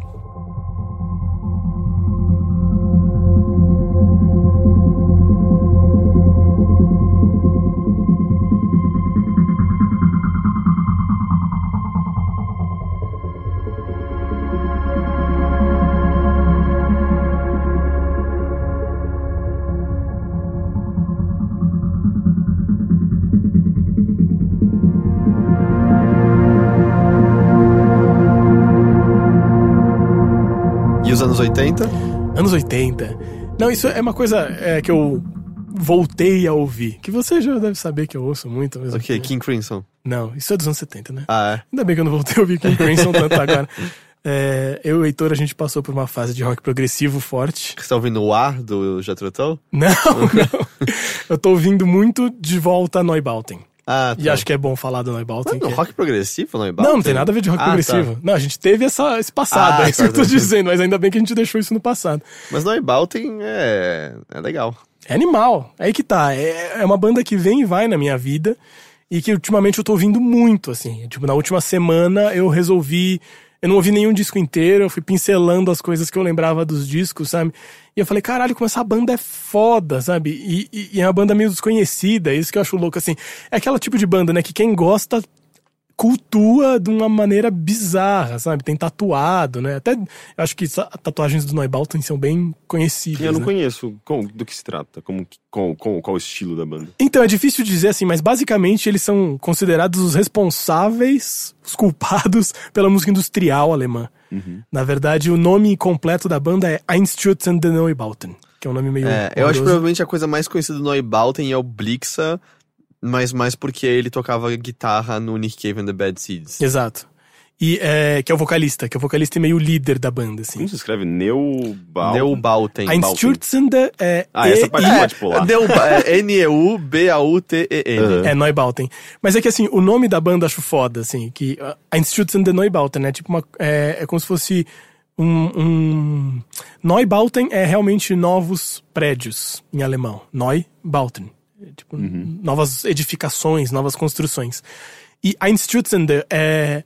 É como se fosse uma conjugação de colidir. Então é tipo colidintes. Tipo, Porque que não é um- colidem. Um lance de que prédios construídos na Alemanha Ocidental, que logo depois da queda do muro, eram de muita baixa qualidade e, e ruíam muito rapidamente. Eu Acho que é depois da guerra. Depois, Depois da da, guerra, tá, depois da é. guerra o solo tava tão abala- abalado que eles construíam umas edificações meio de meio correndo, os prédios caíam. Aliás, é, nem tinha como ser depois, porque afinal a banda é antes do muro cair. Exatamente. e, e, é, e esse é o nome da banda, sabe? Uma banda que escolheu esse nome, assim, tipo, de, de prédios que você constrói e eles caem sozinhos depois, como nome, sabe? Tipo, caralho, que pesado. E obviamente a gente tá falando de uma banda alemã da década de 80, voltando a falar dos anos 80, né? Que é tipo, eu não sei o que vocês acham, mas eu entendo os anos 80 como a primeira década que o mundo descobriu que não ia melhorar. Né? Até os anos 70 era Flower Power, Age of Aquarius, É, daqui anos pra 80 frente é vai ser quando, foda. Tipo, Fudeu. ah, se bobear. Tanto que é, é o- é a década que você pensa de uma maneira. Ela tem cores, mas ela começa a ficar muito mais cinza do que, do É que ela era. Darks, né? então, É tipo isso, assim. Anos 80 foi quando a galera descobriu que, mano, fudeu, o mundo tá indo pra pior e pra pior e pra pior. Uma certa ingenuidade de que as coisas vão dar certo e que você tem todas as chances possíveis começou a ser. Exato. Assim, tanto óbvio que- que... não era que todo mundo tinha essa É claro, ingenuidade é antes, claro. mas. Mas tanto é que existe uma, até um movimento musical que reflete isso, né? Tipo, as. m- músicas mais sombrias, mais melancólicas, mas tipo, mesmo no pop, sabe, The Cure, ele é to- Não, totalmente... Depeche Mode, Depeche Mode. Cure, Ah, o- Smiths, é, todo o- mundo. Joy Division. Joy e tal, Division. tá. Justamente, tipo, se você ler a biografia do Nick Cave, ele também ficava puto com as bandas alegrinhas surgindo. Ele via, tipo, Joy Division, tipo, não, esse cara sacou o que tá rolando. E aí você tem o- os Bad Seeds, tipo, cantando só sobre assassinato e morte e Sim, tal. sim. E tendo que brigar em shows por espaço, porque os caras. Eu nunca esquecer uma briga que ele teve com o, o- o cara preparando o palco, falando: se essas caixas de som tão boas pra Flock of Seagulls, elas tão boas pra vocês também. tá? Que maravilhoso. E Flock of Seagulls é justamente da galera que tá alegrinha ainda lá, dançando consigo mesmo, e todo mundo olhando e falando: cara, que? Vai se fuder, tá Sim. E mesmo quando, assim, sei lá, Depeche Mode, uma banda que às vezes fala, faz mais canções de amor do que qualquer outra coisa. Mas é tenso, né? É meio travado, desesperado de alguma maneira. Uhum. Ah, assim. o. o ah, qual é o nome, o maior hitzinho? Enjoy the Silence. É maravilhoso Que, aquilo, tipo, né? a, a letra, se você, você só lê, é tipo, ah, tudo que eu quero tá aqui do meu lado. Mas você ouve a música e tem uma É, melancolia perene no negócio. Não, e olha o né? clipe, né? É um reizinho que anda Sim. com uma cadeira de praia e senta nos reinos que não tem nada. Tipo, caralho! É, aquele Tipo, clipe é muito bonito. É maravilhoso aquele clipe. Mas enfim, voltando a Neubauten. É, e eu acho que assim, toda essa, essa depressão é, é pior ainda na Alemanha, né?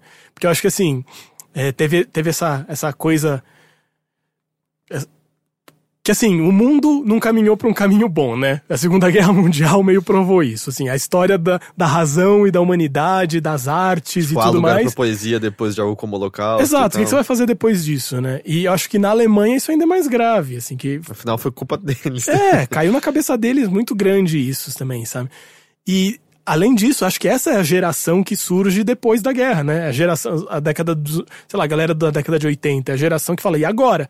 E não tem base nenhuma, nem no país, nem nada, não tem nada pra construir. Então acho que o Mas nome ao mesmo tempo é curioso perceber que a música eletrônica surgiu na Ale- Alemanha quase, né? Tipo, É, o Japão, Alemanha? Kraft- Kraftwerk, mas eles, eles tinham tecnologia ainda pra conseguir fazer coisas completamente inovadoras. Não, acho que a Alemanha teve uma, um crescimento financeiro gigantesco, assim, né? Teve, teve um, sei lá, rolou um lance, assim, de uma economia É, foda. acho que ele não fala de base, é mais questão de Base conceitual É, mesmo, moral, sabe? Sur- conceitual, é, política, é, é. sabe? Uhum. Assim. Tipo, sobre o que, que você vai escrever depois, quando talvez seu pai trabalhasse num campo de concentração nazista. Então, é, isso é até uma coisa, é um, é, um, é, uma, é um conceito em alemão que é literatura dos pais, que é justamente essa geração que veio depois, que é assim, tipo, caralho, o que, que minha, minha família tava fazendo durante a guerra?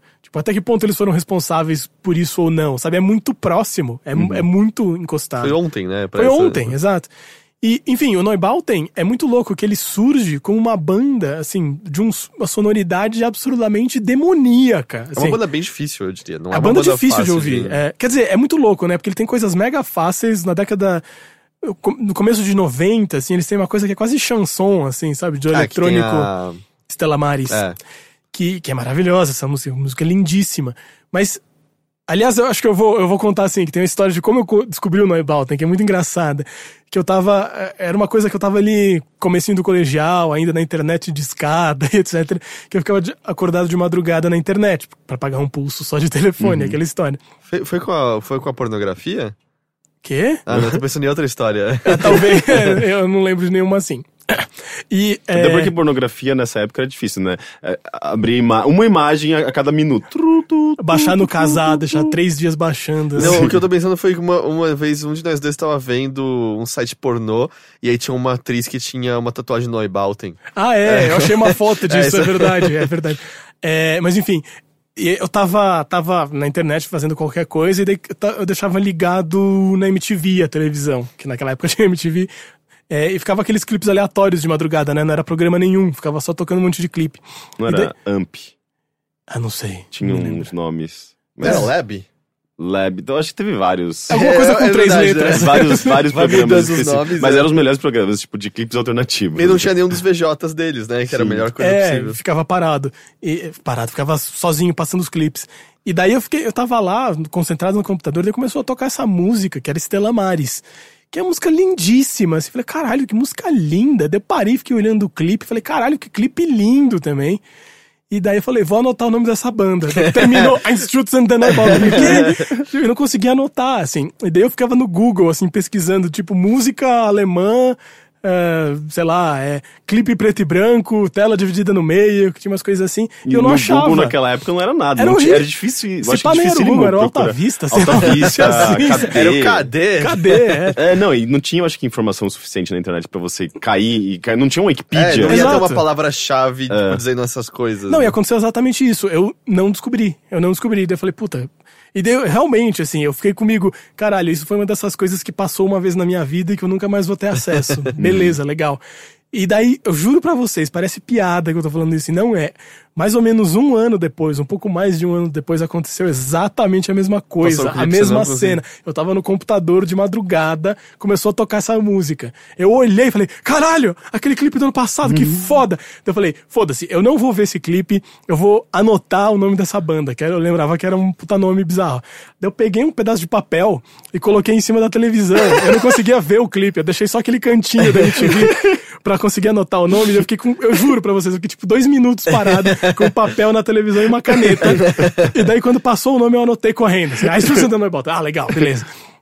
E daí eu baixei pra ouvir, e daí eu ouvi a banda e falei, que porra é essa? É, Não porque- é isso que eu tinha aquela- ouvido. é, Exatamente. Escala Maris não é muito na pegada do resto Não deles. tem nada a ver É, eu com já, o resto eu já deles. sofri bastante com esse tipo de coisa de caralho, que música foda, deve ser incrível a discografia inteira. Baixo a discografia você vê inteira. é a cena do single, Passei de né? boa, baixei, baixei um giga de música com base em uma única Exato, música que eu ouvi. exato, Daí eu ouvi e falei, que porra é essa? Não é totalmente diferente daquilo que eu tinha ouvido, que bosta. Foi exatamente isso. E eu fiquei, tipo, mega frustrado. E, é, e é muito louco, assim, que eu gostar. Essa música, é. Eu achei ela, ela tão foda, tão linda, que eu tentava várias vezes voltar ao Neubauten e tentar entender, sabe? Vou ouvir isso de novo. Eu falava, não, não dá. Depois de um ano, vou ouvir isso de novo. Não, não dá. Daí eu comecei a entender, eu acho, finalmente. Que eu acho que, o- que o grande lance, a grande poesia deles é que eles estavam, acho que nessa época, assim, numa fase mega destrutiva.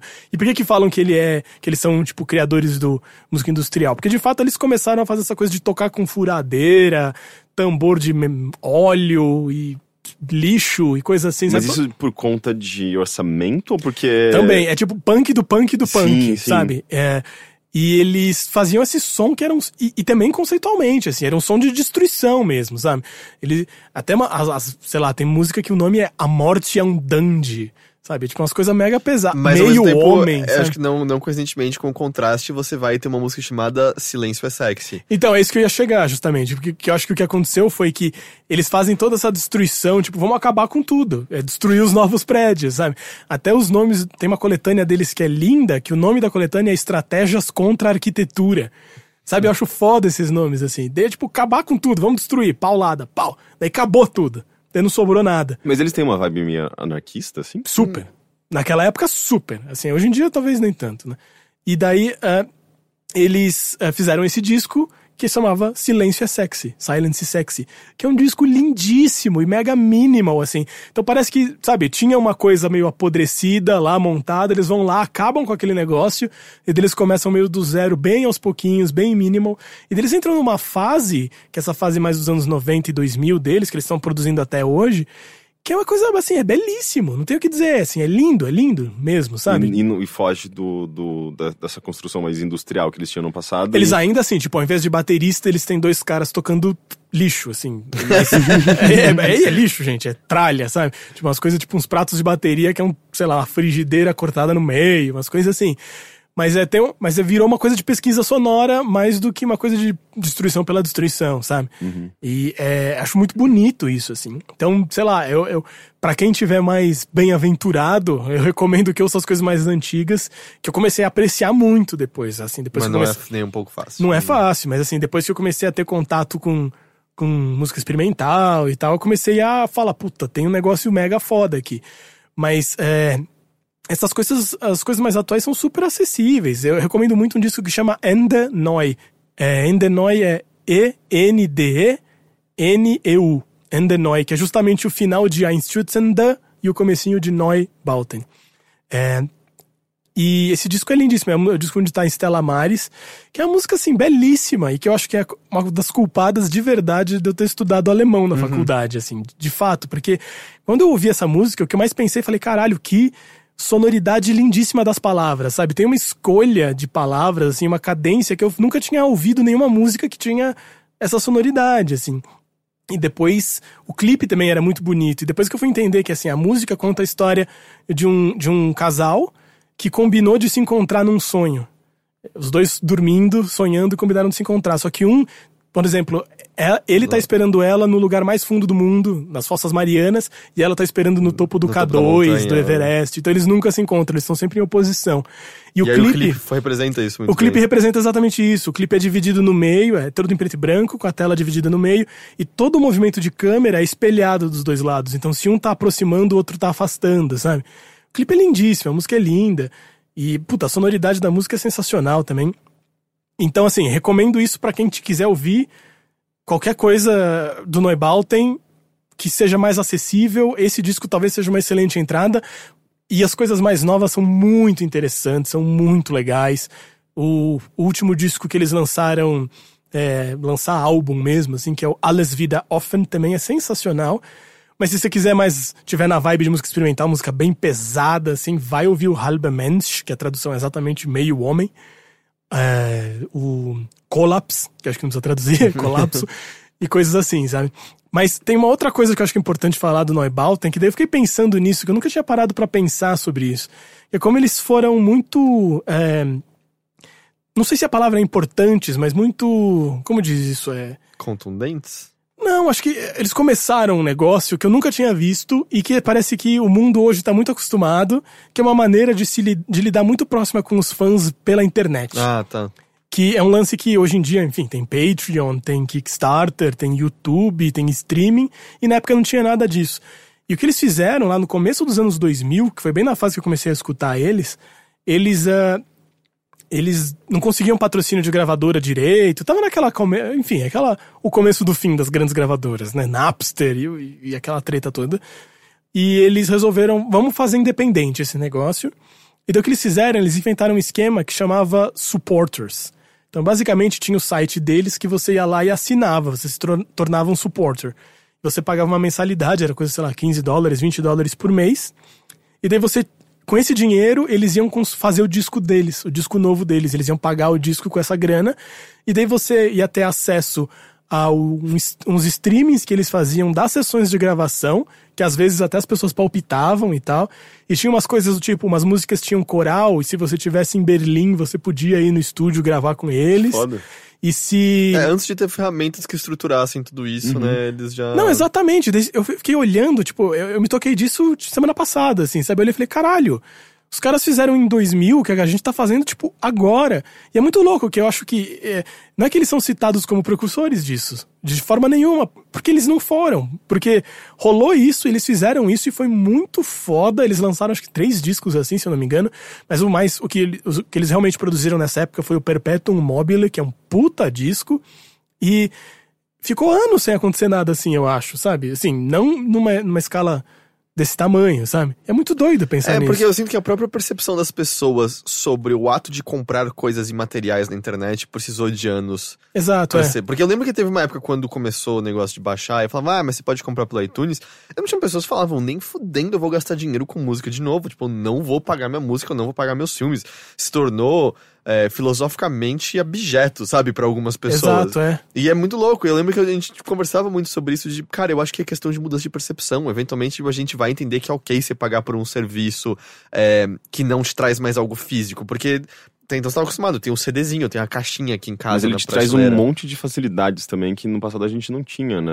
A- toda a questão de. Tem todo um sistema de curadoria por trás, tem toda uma, um- uma ferramenta de encontrar outras coisas, a acessibilidade, é tudo muito mais fácil. Então, Aham. porra, por que eu não vou pagar É por claro. isso, É que eu acho que a gente precisou desde a da, da disruptura até se tornar uma normalidade. Eu acho que a gente precisou de uma cer- cerca de uma década até as Uhum. pessoas acharem ok o fato de você gastar dinheiro e não ter algo físico, sabe? Na Mas, sua é é- mas o que eu tô dizendo é que eu acho que é muito louco, porque, é, enfim, você até ganhava o disco no final. Você pagava e depois no final. É tipo um Kickstarter nesse Uhum. sentido, misturado com Patreon, sabe? Mas não é que rolou isso, daí virou uma tendência Olharam que pra 10 anos. e. É, parece que eles fizeram isso e daí parou. E daí depois falaram, gente, inventamos um negócio que chama Patreon, sabe? Parece que surgiu de novo. É muito louco, né? A história apagou um pouco isso, assim. E eu senti algumas outras pessoas no passado que faziam isso. Eu acho que o Fitos sempre teve sim, muito é. apoio direto dos fãs também. A Amanda Palmer, eu sinto que no passado já fazia, tipo, antes de estar tão institucionalizado assim, também fazia coisas com a ajuda do, do- dos fãs e, E eu tal. fico imaginando que treta que era fazer isso naquela época. Sim. Porque assim, eu lembro dos- da cara do site deles. Era horrível o site. O streaming era nojento, assim, era aqueles players de flash em, Real lá, player. Real player, exato.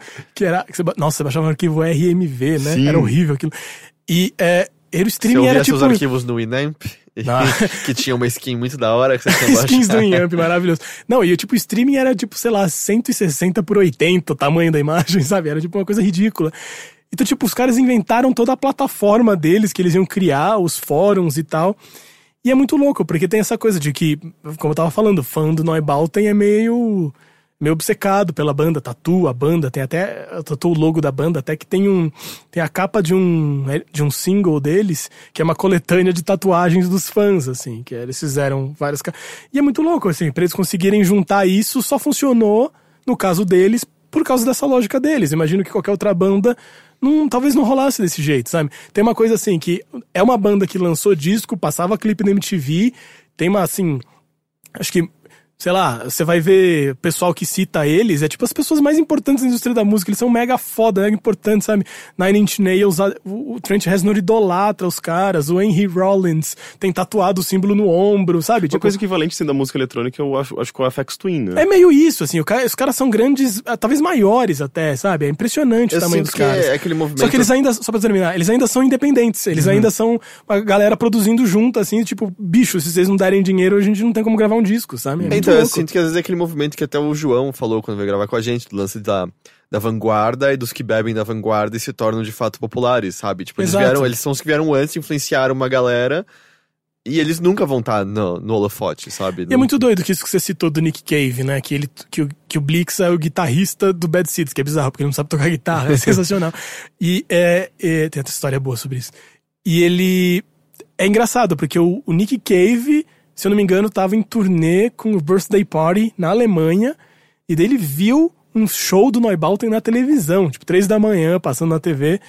E ele falou: quero esse cara na minha banda. E assim, é muito louco, né, pensar isso, que provavelmente as pessoas começaram, muita gente entrou no Neubauten por causa do Nick Cave. Sim, porque é bem mais popular que Neubauten e... Exatamente, só que o Nick Cave já conhecia o Neubauten, sabe, entende? Do tipo, é, não foi que isso veio uma coisa que veio depois do Nick Cave e tal, assim, não é uma refer... já era uma referência pro Nick Cave de certa maneira, sabe? E a história que é engraçada justamente é que assim, o Blix ele tem uma, uma coisa muito famosa, que até quem for ouvir vai notar isso, que ele dá um grito que é a coisa mais assustadora e bizarra, assim, você jura, às vezes você tá ouvindo e você jura que é uma furadeira. É, é um grito pra dentro, Não né, é uma esquisito. furadeira, bicho, ele gritando. É tipo. É, sabe quando você faz. sai duas vozes sem querer? Assim, é tipo. É no final, é no final de... assim? é no final de Henry Lee, não é? Que ele faz esse berro? Tem, e tem também no. Eu acho no. É, 16 Feet of Pure White Snow. Hum, Eu acho que tem também. tem. Mas é que eu, acho que o final do Henry Lee é o berro dele misturado com umas guitarras. Henry no- Lee do, do, do, do, Nick Cave. Do Murder Ballads do Nick Cave. É, então, e daí o, o, o Nick Cave diz que viu que assim, nessa, hoje em dia o Blix é um cara assim com cabelo mega engomadinho, ele só usa paletó preto com com colete e tal, mas na época, mano, ele era o cara mais bizarro do mundo, ele era magro, ele devia pesar 2 quilos, ele tinha o cabelo que parecia aquele cara do, o, o- como chama, dos Simpsons, o... Ah, o Sideshow Bob? É, parecia. É, é, o cabelo bizarro, ele era muito magro. E daí ele abria a boca, saía esse grito. Fala, o Nick Cave fala, "Mas parecia o grito de dois mil gatos sendo afogados. Tipo ele falou, eu nunca vi uma pessoa tão destruída na minha vida. Ele falou, eu quero essa pessoa na minha banda. e, Isso ele é falou- tipo, dizia o cara viciado em heroína, tá ligado? Exatamente. Eu nunca vi alguém tão destruído. e daí ele fala assim, daí- daí é muito engraçado, tem esse vídeo no YouTube, eles estão entrevistando o Nick Cave, eles entrevistam o Blixa. Daí o Blixa fala assim, ah, daí ele me, me contactou e pediu pra eu entrar na banda, e daí eu e daí eu falei, ah, tá bom, eu entro, mas eu entro se eu puder fazer o que eu quiser. Ele disse, tá bom, e daí eu entrei. Porque eu não sei tocar guitarra, mas na verdade, se ele tivesse me chamado pra tocar clarinete, eu tinha topado também. e daí é isso, assim, o Blix é é mega importante também no, no Bad Seeds. Ele saiu recentemente, né, se eu não me engano. Ele saiu na época do. Já faz um tempo agora, né? Ele saiu no Abattoir Blues, não foi? Não, acho que ele tá. Ele tá no Abattoir Blues. Não ele já não tá sei. no, Noctura, no Nocturama. Ah, talvez é. É, acho que é Não é? isso. Não sei. Eu sei com certeza no Dig Lazarus Dig ele não tá também. É, com certeza não. Vocês estão falando alienígena pra mim agora. Discos do Nick Cave. mas, é, mas é isso, ele, ele é o cara que várias vezes ele canta junto com o Nick Cave, né? Ele, ele é meio a segunda voz do Bad Seeds, é o Blixa que faz, e as guitarras sem noção, assim. Mas, enfim, não quero me alongar muito nisso, só recomendo muito que, tipo, foi uma banda dessas que, meu, eu escuto desde, desde 2000, assim, desde, desde da tenra idade. Mas é aquilo, que você fica anos sem ouvir, porque também é um som pesado, é um som difícil e tal, então você não consegue manter uma, assim, uma constância com isso. Mas daí quando você reencontra, você fala, caralho, isso é tão precioso, sabe? Tipo, é muito foda isso.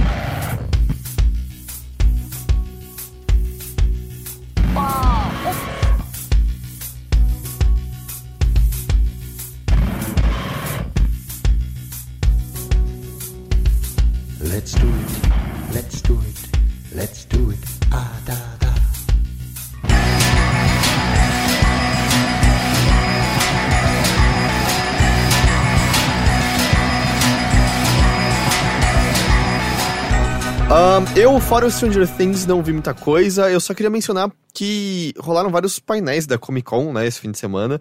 Obviamente, coisas muito mais focadas em super-heróis e coisas mainstream, mas saíram uns trailers bem legais. Vocês chegaram a acompanhar, assistindo alguma coisa? Não, porque eu vi que Acho que era não. uma, uma enxurrada de super-herói. Eu falei, ai, não, não é pra mim. É, eu sei, mas ao mesmo tempo, eu, por exemplo, eu assisti o trailer lá da Liga da Justiça, eu não assisti Batman vs Superman, eu não quero assistir Batman vs Superman. Tipo, tudo que eu vi nos trailers foi suficiente pra eu saber que eu não queria ver aquilo. Mas eu vi o trailer do Liga da Justiça e, cara, eu não sei, eu achei que parece legal, o tom parece um completamente diferente, porque eu, o, o Superman lá do Zack Snyder é, é um- é uma bosta de filme, é um lixo de filme.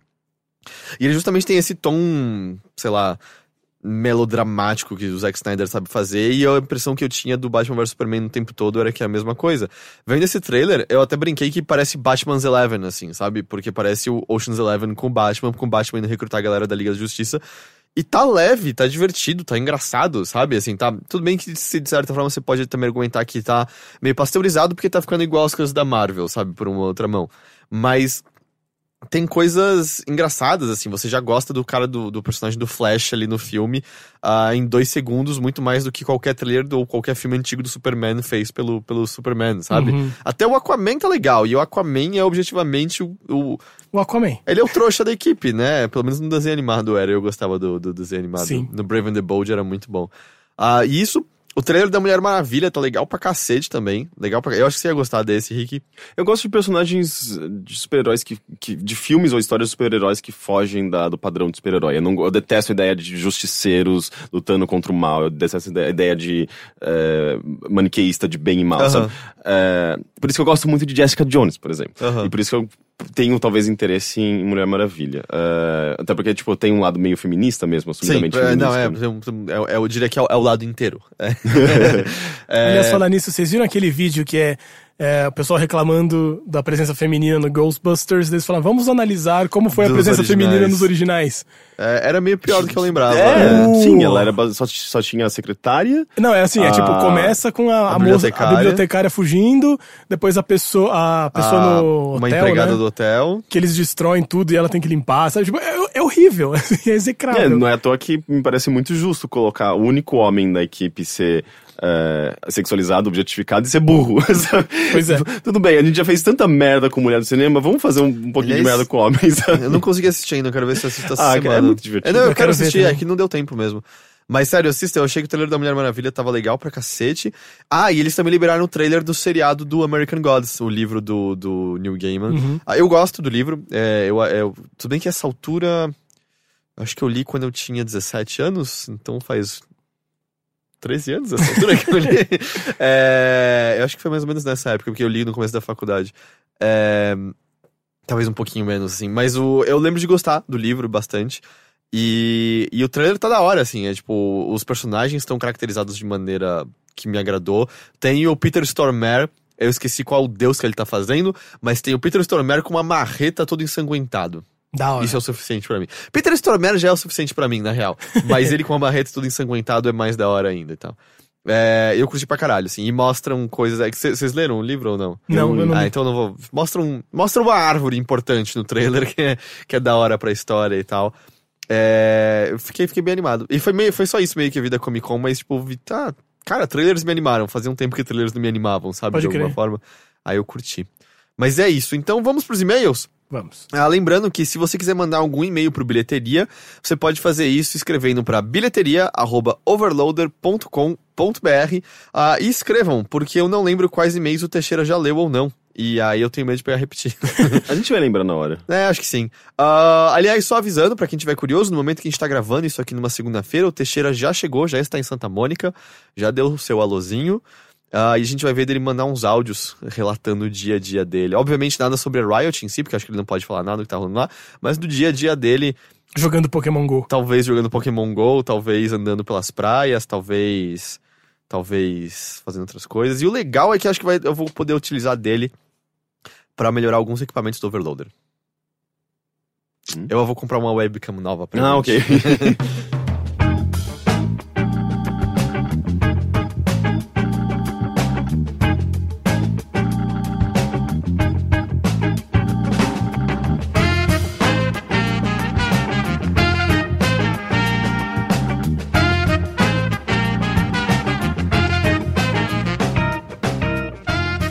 primeiro e-mail vem do Anísio Lemos. Ele diz o seguinte: No bilheteria 87, o Heitor ficou em dúvida se pessoas ricas ou um esquisito específico andavam nas ruas da França com lagostas. Se não houver outros registros de tal estranheza, a história das lagostas diz respeito ao filósofo Jean-Paul Sartre, que depois de uma bad trip de mescalina, ficou vendo algo entre três ou cinco lagostas que o seguiam a todo lugar. Ele abraçou a fita errada e até mesmo conversava com elas. Dava bom dia e perguntava se haviam dormido bem. Pedia para elas fazerem silêncio e ficarem quietas embaixo da mesa enquanto ele dava aula e por aí vai. Depois, com a ajuda de Lacan, chegou-se à conclusão de que as lagostas eram fruto do medo de que Sartre possuía de ficar só. Passando um tempo, elas desapareceram.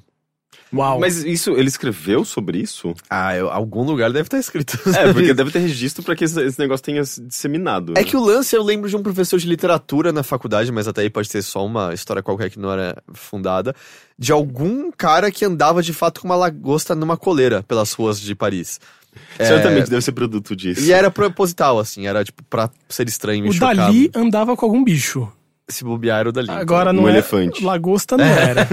É um relógio derretido, ele levava... O elefante com pernas esticadas. É, na verdade, quando ele vocês levava falaram- aquelas coleirinhas com cachorro invisível que vendem no centro, mas na época era muito legal. Quando vocês falaram na semana passada, eu tava, eu tava pensando, "Ah, acho que é o Dali, acho que é o Dali. Mas É, eu acabei se de colocar no Google Dali Lobster e não apareceu Nada. nada. Só os telefones, aquelas coisas. Ahn, próximo e-mail é do Henrique Silva. Saudações a todos.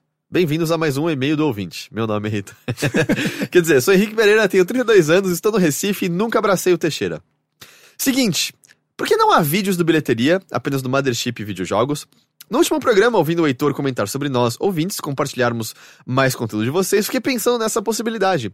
Todos os meus caronas, esposa, mãe e amigos, eu gostei muito desse pedaço, escutam vocês por tabela, já que os senhores fazem meus podcasts favoritos. Faço questão de colocar o bilheteria nas viagens mais longas, já que o Mothership pode acabar sendo menos interessante ao pessoal me acompanhando, pois nem todos do meu círculo pessoal curtem videogames. Vocês são sempre bem recepcionados, apesar de eu ter passado uns maus bocados com a sessão de perguntas do bilheteria. Num dos últimos programas, a conversa acabou em cocô, depois em formato de pênis, seus tamanhos e afins. E meu sogro estava no banco de trás. Ai, que maravilhoso. No outro dia, eu estava perguntando à minha esposa, "Ma- mas que programa era aquele mesmo que vocês estavam ouvindo no carro? É pânico, pânico. A coisa não precisaria virar algo fixo, como um programa de culinária. Mas ei, se o Heitor ligasse a câmera numa das suas aventuras na cozinha que tanto vem comentando nos últimos programas, ou a Nina mostrando os doces, ou o Rick falando de algum disco mostrando a capa e a cara da banda em vídeo, ou só dançando no quarto e derrubando o forninho. Eu dei essa ideia. É, você fala, mas ele não deu em público, a gente conversou sobre isso. Sim, eu, eu, eu falei, eu dei pra você essa ideia. Você falou que faria balé interpretativo, né? É, Pra- e tipo, bêbado em casa na minha varanda. Ou o Teixeira mostrando trechos preferidos de seus filmes ruins. Enfim, poderia ser uma continuação do que vocês comentam no podcast, é, ou, ou, é, ou só algo correlato. Aliás, desde a época do Games on the Rocks já não pediam pra vocês gravarem em vídeo podcast, poderia ser algo assim, mas na pegada do bilheteria. Eu acho que a gente tem um tier no Patreon pra podcasts em vídeo. É isso que eu ia dizer. É. Eu, eu ia responder por vocês. Se você que, na quer verdade, vídeos é, dos Não há podcasts, plata no momento. não é. há plata. Mas tem um, eu lembro disso, né? Que é- até a gente discutiu como é que a gente vai fazer, Sim. porque agora a gente grava aqui no meu estúdio, como é que a gente vai fazer Sim, isso. tipo, Já questão, temos planos questão até. de, de câmera, né? Tipo, uma GoPro resolveria pra gente. Ahn, sei que o tempo apertado vai dificultar para vocês, tem o problema de edições de vídeo serem mais trabalhosas, mas há alternativas, tenho certeza. Abraço. PS, minha esposa manda um beijo especial para o Rick. Inventei de comentar sobre seu Instagram e ela encontrou uma foto do belo rapaz de batom e deu ruim pra mim. Por que deu ruim pra ele? Acho que ela tá apaixonada por você agora. Só porque eu usei batom uma vez? Acho que sim, não sei. Ah, Mas que legal, mas bom saber que, so- que, que a sua esposa, tipo, ela eh, admira um homem de batom. Quer dizer que. Eu acho que precisa, a gente precisa de mais pessoas assim. De batom? De batom. Não, de pessoas que admiram homens de batom. ou de, for ou de brinco. lembra disso? O quê? Ichiban for Man. A Não. propaganda que o Joey faz no Friends de um batom azul Ah, dele. pode que fez crer, propaganda pode na crer. Ichiban for Man. Acho que era isso, né? Era- Mas eu tenho uma recomendação que é seguir o Heitor no Snapchat. É basicamente isso, as aventuras dele na cozinha. É, Acontece muito isso, é. disso que você pediu. É, só, o- a gente, só a gente pegar esses vídeos e colocar no YouTube do Overloader, pronto. Já tá O resolvido. lance, tipo, mesmo, é você fala E contar o número mesmo. de unsubscribers. É falta de tempo mesmo. É que um, assim, eu também não, eu não quero. Eu não quero nunca passar a impressão de que a gente tá se aventurando em algo falando, ah, a gente manja disso. Tipo, eu na cozinha é patético, sabe? Vamos deixar isso claro. Eu acerto algumas coisas, mas é patético. E aí eu não quero, de repente, botar É bem algo na- ruim mesmo, gente. Tô aqui pra provar isso. É, e eu não quero, de repente, botar isso na internet do tipo, quem é esse cara achando que ele sabe cozinhar, tá ligado? É, e eu não sei, eu fico com receio, sabe, de diluir o conteúdo e botar, tipo, ah, a gente não manja disso, tá ligado? A gente já manja mal e mal de cinema e música pra falar aqui, a gente sempre fala dizendo bem claro, não somos críticos, somos amigos conversando um com o outro e compartilhando nossas experiências. Mas de certa forma, a produção como um todo, assim, no YouTube é sobre isso, né?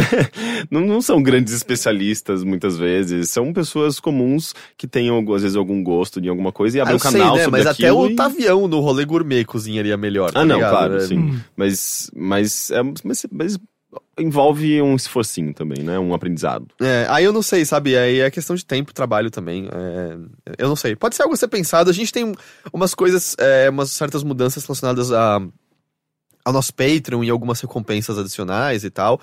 Que é o tipo de coisa que talvez isso poderia entrar, sabe? Isso poderia fazer sentido. Aliás, foi nesse contexto que você falou da dança até. Ah, então a gente pode ver sobre isso. Mas assim, de um plano imediato no futuro, só Mega Manzito mesmo. É. Yes. Ah, o próximo e-mail vem do Lucas Lima. Boa madrugada, caras. Bom, não sei se estou enviando este e-mail para o endereço correto, mas gostaria de pedir um conselho para vocês. Chegou, então acho que você acertou. Estou naquele momento em que não sei qual o próximo passo a dar.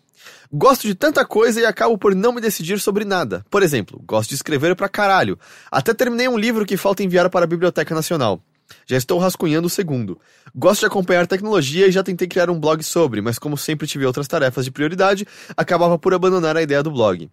Gosto de games, mas não me sobra tempo para jogar, ou escrever sobre eles como fazem no Overloader. Gosto de tirar fotos também.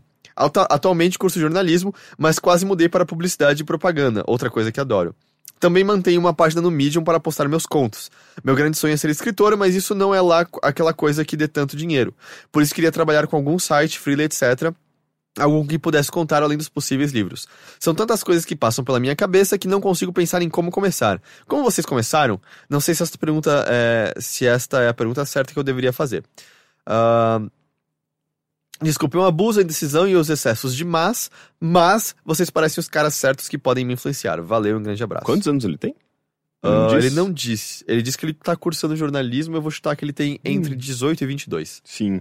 Ah, Putz, eu não sei, nessa, nessa fase, quando a gente é mais, mais jovem, assim, é estranho falar que, tipo... Quando, quando eu tinha 22 anos, eu, eu- eu estaria me referindo à adolescência, né? Agora eu já me, já me refiro ao começo da vida adulta. Observação, Henrique tá de braços cruzados e coçando a barba É isso. verdade. É, tipo, parece um senhor de 50 anos. Ok, vamos mudar isso. É, Eu não sei, tipo, né, nesse período, eu acho que é aquele período que você descobre que você tem algumas capacidades. É, tipo, na adolescência, tipo, sei lá, a gente tá.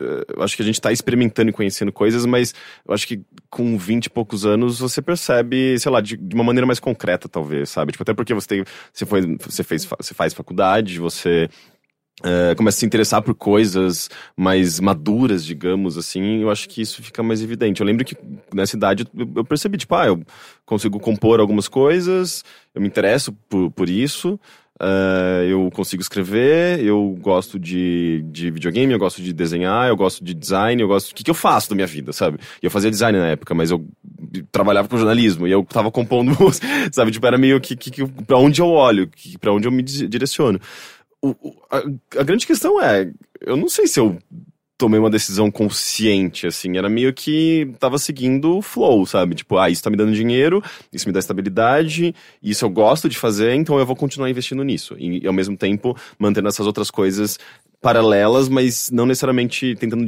tirar dinheiro com isso, sabe? Uhum. É, então, é, o legal é você não, não parar de fazer isso que você gosta, sabe? Se você gosta de tirar fotografia, mas seu trabalho tá com jornalismo ou publicidade, sei lá, e você gosta de fazer isso, então tá legal. Você tem um, esse hobby, você tem uma coisa pra você trabalhar paralelamente, que vai, inclusive, eu acho que incrementar é, sua perspectiva pro, pro seu trabalho principal e vai abrir novas portas pra você, mas é, você tem que se focar em alguma coisa, né? Senão você pode simplesmente ficar sambando ali no meio de tudo e não, não, não, não conquistar nada muito grande no meio de tudo isso, sabe? Eu acho legal o foco. É, eu acho que ele tem um foco, né? Pelo que ele falou, assim, ele. Acho que o grande lance é escrever, né? Jornalismo, texto, escrever. Tem o site, tem várias coisas. Ele citou a fotografia ali, mas me parece que a maior coisa é escrever, assim. Então, não sei, eu fico com a impressão de que tem meio dois jeitos de encarar a coisa, sabe? Que é ou transformar a sua paixão no seu trabalho, ou trabalhar por trabalhar e manter a sua paixão. E eu acho que nenhuma das duas tá certa ou tá errada, sabe? É, por exemplo, acho que no caso, sei lá, meu e do Heitor, os dois a gente, a gente estudou letras juntos.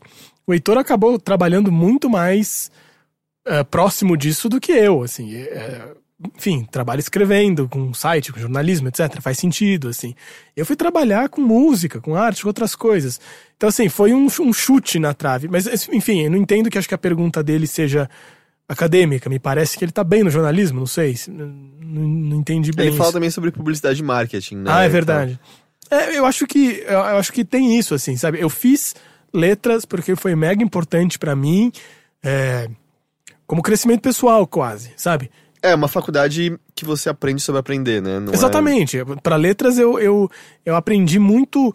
Enfim, eu tava muito ouvindo música alemã também, eu fui estudar história da Alemanha e etc, e literatura alemã.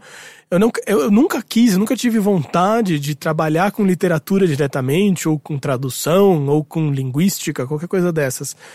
Mas foi um puto aprendizado pra mim. Então, assim, naquele momento da minha vida, eu decidi que, assim, a, a paixão, a grande paixão da minha, na minha vida é música, não tem me- menor dúvida sobre isso. Mas eu decidi que eu não queria estudar música, eu queria uma coisa de um aprendizado, porque isso já tava seguindo de outra maneira, já tava seguindo particular, estudando por mim, do jeito que eu gostaria de estudar, aprendendo o que eu gostaria de aprender.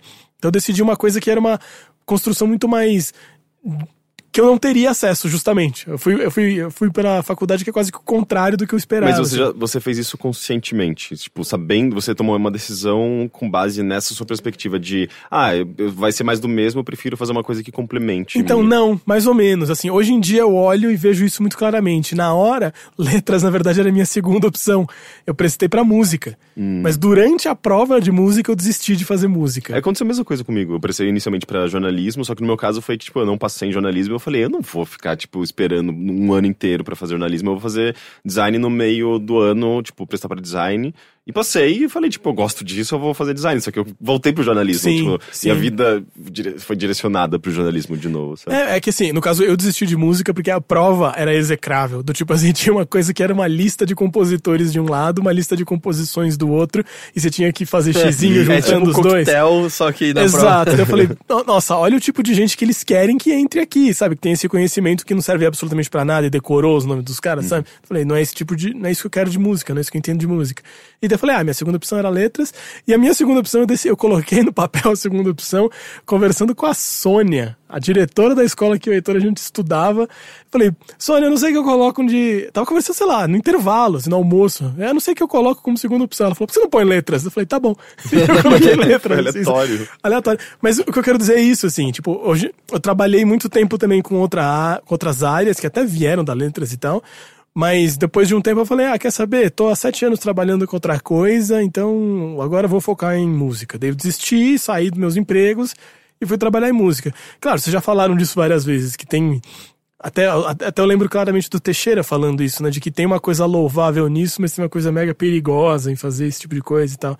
Mas eu acho que o que você não tem que se preocupar é com achar que a coisa é linear desse jeito, assim, sabe? Se você Tipo, escolher um caminho, você vai estar nele. exato, eu vou fazer essa faculdade porque é com isso que eu quero trabalhar, é isso que eu quero fazer e é isso que vai embora. Tipo, não Até porque essa sei. decisão é, é- é- geralmente é muito prematura, né? Tipo, a gente não tem muita maturi- maturidade, a gente não tem muita experiência de vida e nem, nem tem como prever o futuro pra saber que essa decisão é tão correta. Então é uma decisão, mas você não pode tomar ela como a, a definitiva. É, a partir daí você vai ter mais possibilidades, mais portas, desde que você também não, não, não se isole. Né? Tipo, é interessante você justamente explorar essas suas habilidades, seus gostos e, e conversar com pessoas. Isso sempre abre portas, sabe? E a, a sua decisão que você tomou ali é, é, é uma que vai gerar novas decisões mais pra frente, né? Sim. E a partir daí, dessa experiência, desse, dessa jornada, você vai é, tomando, entrando em caminhos diferentes que você não, não, não previa antes, né? Eu acho que é uma coisa que não tem como.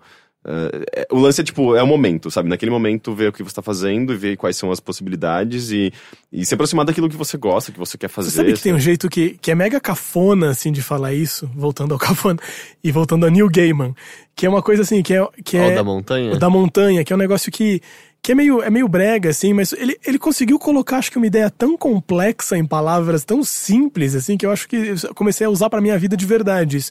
Que é um... Como chama isso, Heitor? É commencement speech, É um né? discurso pra pessoas que estavam se, for- se formando numa faculdade. e Exato. tal. E daí eles chamam ele, o Neil Gaiman, como orador. É, é, chama Make Good Art. Acho que muita gente já deve ter visto. Existem até é, livros com o discurso dele escrito com umas tipografias bonitas e tal. Não, o discurso dele é excelente, é muito legal.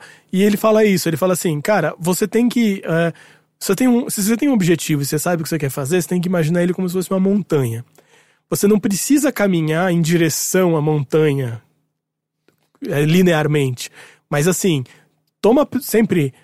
Fica sempre atento de que você tá chegando mais perto dela. E se você estiver num caminho que tá indo pra longe dela, toma cuidado com isso. Mas é- acho boa essa ideia, assim, sabe? Que acho que explica muito, sei lá, o que aconteceu comigo na minha vida, na minha trajetória, assim, sabe? Tipo, eu trabalhar em instituições de arte, que eu trabalhei na Bienal, no Tomiotac, tinha mais a ver com o que eu queria do que eu tava na, na época. Então eu tava mais perto, mas não era na linha reta, era na diagonal. Daí quando eu vi que essa diagonal começou a afastar, eu falei, opa, hora de virar pra lá, sabe? Eu achei, achei- não sei, é, pode ser meio besta, pode ser meio cafona isso, mas... Não, mas faz muito sentido nessa idade, com 22 anos, 23, Foi quando eu percebi que, na verdade, tudo aquilo que eu me projetava, a, a, a imagem que eu tinha eh, minha no futuro, quando eu tinha 16 anos, sabe? Quando eu, adolescente, me imaginava com 23 anos, era exatamente aquilo que eu tava vivendo, sabe? Tipo, eu, quando eu era mais, jo mais, mais jovem, eu pensava, putz, eu quero. Eu, eu, como eu vou me imaginar? Eu vou me imaginar, tipo, em casa, escrevendo um, texto pra uma revista ou pra um site de games, eh, e com um namorado dormindo na cama, sabe? tipo, porque era o que eu queria na época, sabe? E, e, de repente aquilo tava acontecendo. E só tava acontecendo porque eu procurei aquilo. Eu fui atrás e, e eu me dediquei para que aquilo acontecesse. Então, quer dizer que eu tinha aquele, aquele objetivo, tinha lá a montanha, eu não perdi aquilo de vista e eu fiz com que acontecesse. Sim. E, e é, isso é muito empoderador, né? Tipo, é legal, assim, é, é gratificante quando você percebe que aquilo que você buscou de fato se concretizou. Quer dizer que, ah, então se eu quiser ser músico, eu posso ser músico, sabe? Tipo, é uma questão de me direcionar para aquela área. É, e eu lembro que durante um tempo eu até pensei nisso, sabe? Até penso até hoje, na verdade. É, mas. é, Ainda tem tempo, Rick. Sim, então, mas eu, isso que eu É, fico tem, as coisas que também. não dão tempo é do tipo, ah, eu quero ser um atleta olímpico. É, é, exato. Aí já era. Eu sinto muito, mas já era. É, eu sinto às vezes, falando, em vez de ter feito letras, eu podia ter feito arquitetura, que era uma coisa que super é, ia me satisfazer também, ia ser foda pra caramba, sabe? E daí eu fico, cara, não, acho que não dá mais fazer arquitetura, tipo, ficar fazendo maquete, aulas de período integral, Mas é, sabe? peri- é, é, aula de período integral aí fode tudo, mas. Ah, mas sei lá, eu também fico pensando. ah, eu acho que ele já tá fazendo uma coisa importante, que é ele tá fazendo algo, sabe? Sim. Ele não tá parado olhando pra várias possibilidades e, e, tipo, indeciso. E aí o, o que eu acho é. Existem várias coisas que você mencionou que eu acho que podem ser ligadas numa só. Do tipo, ah, você gosta de escrever, você gosta de tecnologia, você gosta de fotografia. Cara, não sei, cobertura audiovisual de tecnologia, sabe? Tipo, alguma coisa assim, você vai estar abraçando todas as áreas de alguma forma. Sim. E aí, com o tempo, você vai vendo, ah, eu gosto de tecnologia em que sentido? Eu quero criar tecnologia ou eu quero falar, ou, ah, eu gosto de fotografia no sentido artístico ou eu gosto de simplesmente estar trabalhando com multimídia e audiovisual, é isso que me dá prazer? Ou a, a escrita que eu amo é apenas a literária ou estar escrevendo uma notícia sobre o, aparelho eletrônico é... E aí você vai moldando a partir disso, sabe? Eu acho que existem maneiras de você olhar para esse todo e ver. É, ou você tá interessado na mensagem, porque se ele fala de é, é, propaganda e publicidade. Então você tá interessado na, em, em como você se comunica com os outros, na mensagem que você passa naquilo, como isso se correlaciona com o que você estava fazendo. Porque deve ter algum fio condutor ali no meio. Deve ter uma maneira como essas áreas diferentes se dialogam uma com as outras e você justamente pode às vezes criar algo que tem a ver com a sua paixão, não é necessariamente 100% ela, mas que te dá uma satisfação no que você está fazendo no dia a dia. E a- abre também espaço para você continuar com a sua paixão, seja lá o que ela for, sabe? Sim. É... Mas eu, e eu, eu acho que não busque certeza. É claro. Você não vai encontrar certeza. Eu não confio em ninguém que tem certeza. Acho que nem certeza e nem essa, essa vontade de linearidade, assim, de que você vai caminhar, caminhar, caminhar e vai dar tudo certo. Isso acho que por um lado pode ser muito chato, mas também não é mais a vida que a gente vive hoje em dia. Talvez fosse no tempo dos nossos avós, dos nossos pais até, Que sabe? havia uma coisa, é, nossos pais, eles tinham filhos. Tipo, minha mãe teve filho com 26 anos de idade, eu acho. É. É, e, tipo, meus pais compraram um apartamento com 30 e poucos. É, porque dava, né? É, exato, Hoje em dia sabe? é impossível. Então, tipo, também não dá pra ficar se comparando com esse tipo de coisa, né? Exato, mas acho que a gente tem muito essa visão ainda um pouco, né? Acho É que porque agora a gente, é meio que tá... a primeira geração, né? Que não geração tá... freelancer, né? Ge- Geração que não vai ter estabilidade econômica nem filho, me parece que é isso, assim. Então, sei lá, acho que não se preocupar com essa linearidade. Acho que se tiver uma coisa que te dê dinheiro, mas que tem a ver com o seu trabalho também, porque isso tem, isso tem. É difícil, né? Você vai ter que ganhar dinheiro, você ter que trabalhar com alguma coisa, não tem o que fazer. Mas se não for exatamente a sua paixão, tudo bem, cara. Tipo, É, é engraçado, eu converso isso com muitos amigos, assim, sobre essa questão de carreira, dinheiro, esta- estabilidade financeira.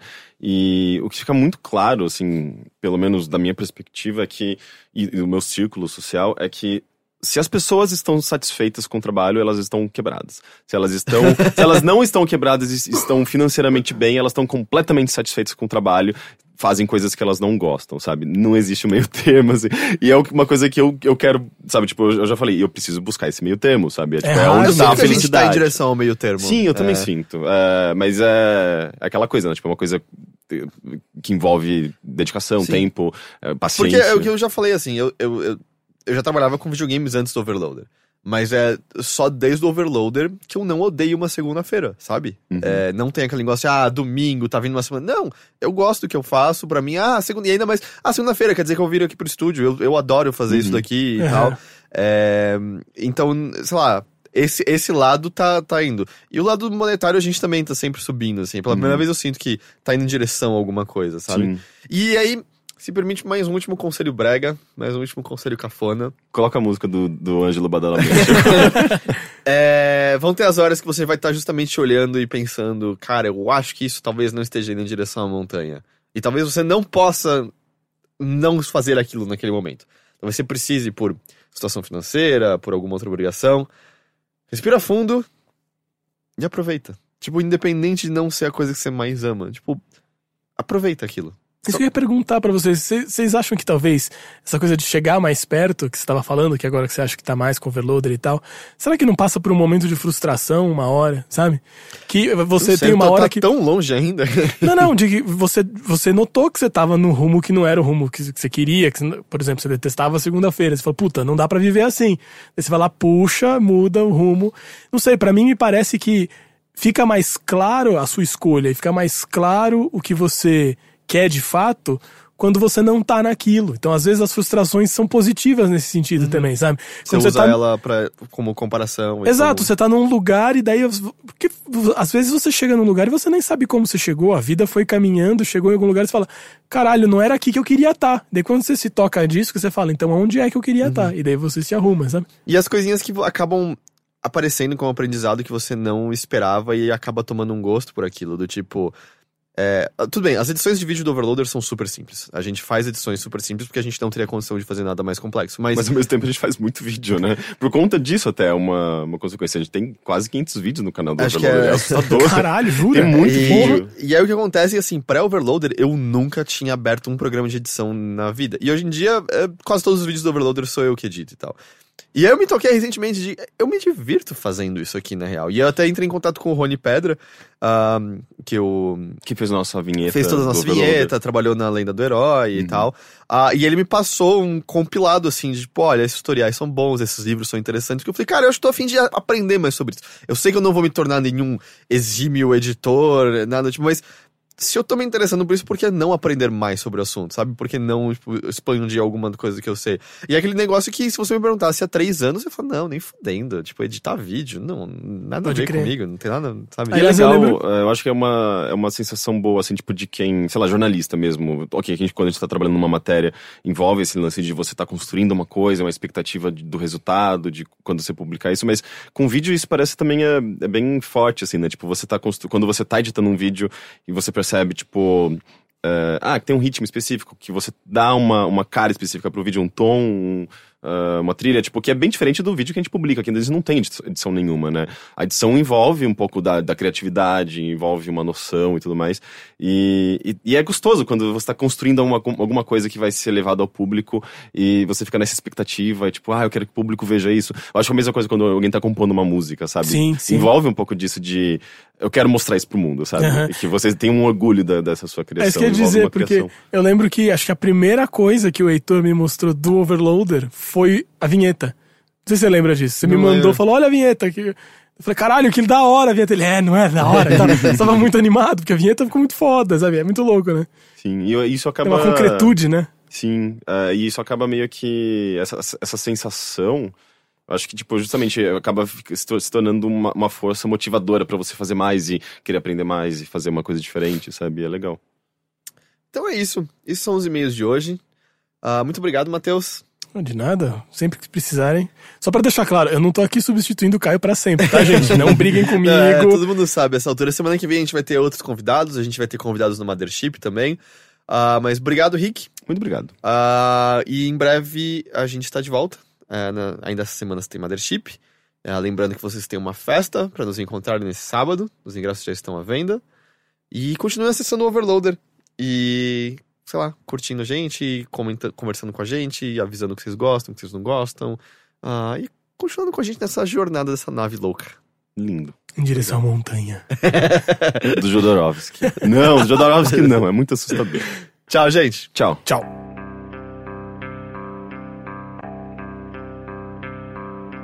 träum, mich, treff dich ganz tief unten, der tiefste Punkt der Erde, Marianengraben, Meeresgrund. Zwischen Nanga Parbat K2 und Everest, das Dach der Welt, dort geb ich dir ein Fest. Wo nichts mehr mir die Sicht verstellt, wenn du kommst, seh ich dich kommen schon vom Rand der Welt. nichts Interessantes hier, die Ruinen von Atlantis nur, aber keine Spur von dir. Ich glaub, du kommst nicht mehr. Wir haben uns im Traum verpasst. träumst mich, ich dich. Keine Angst, ich weck dich nicht, bevor du nicht von selbst erwachst.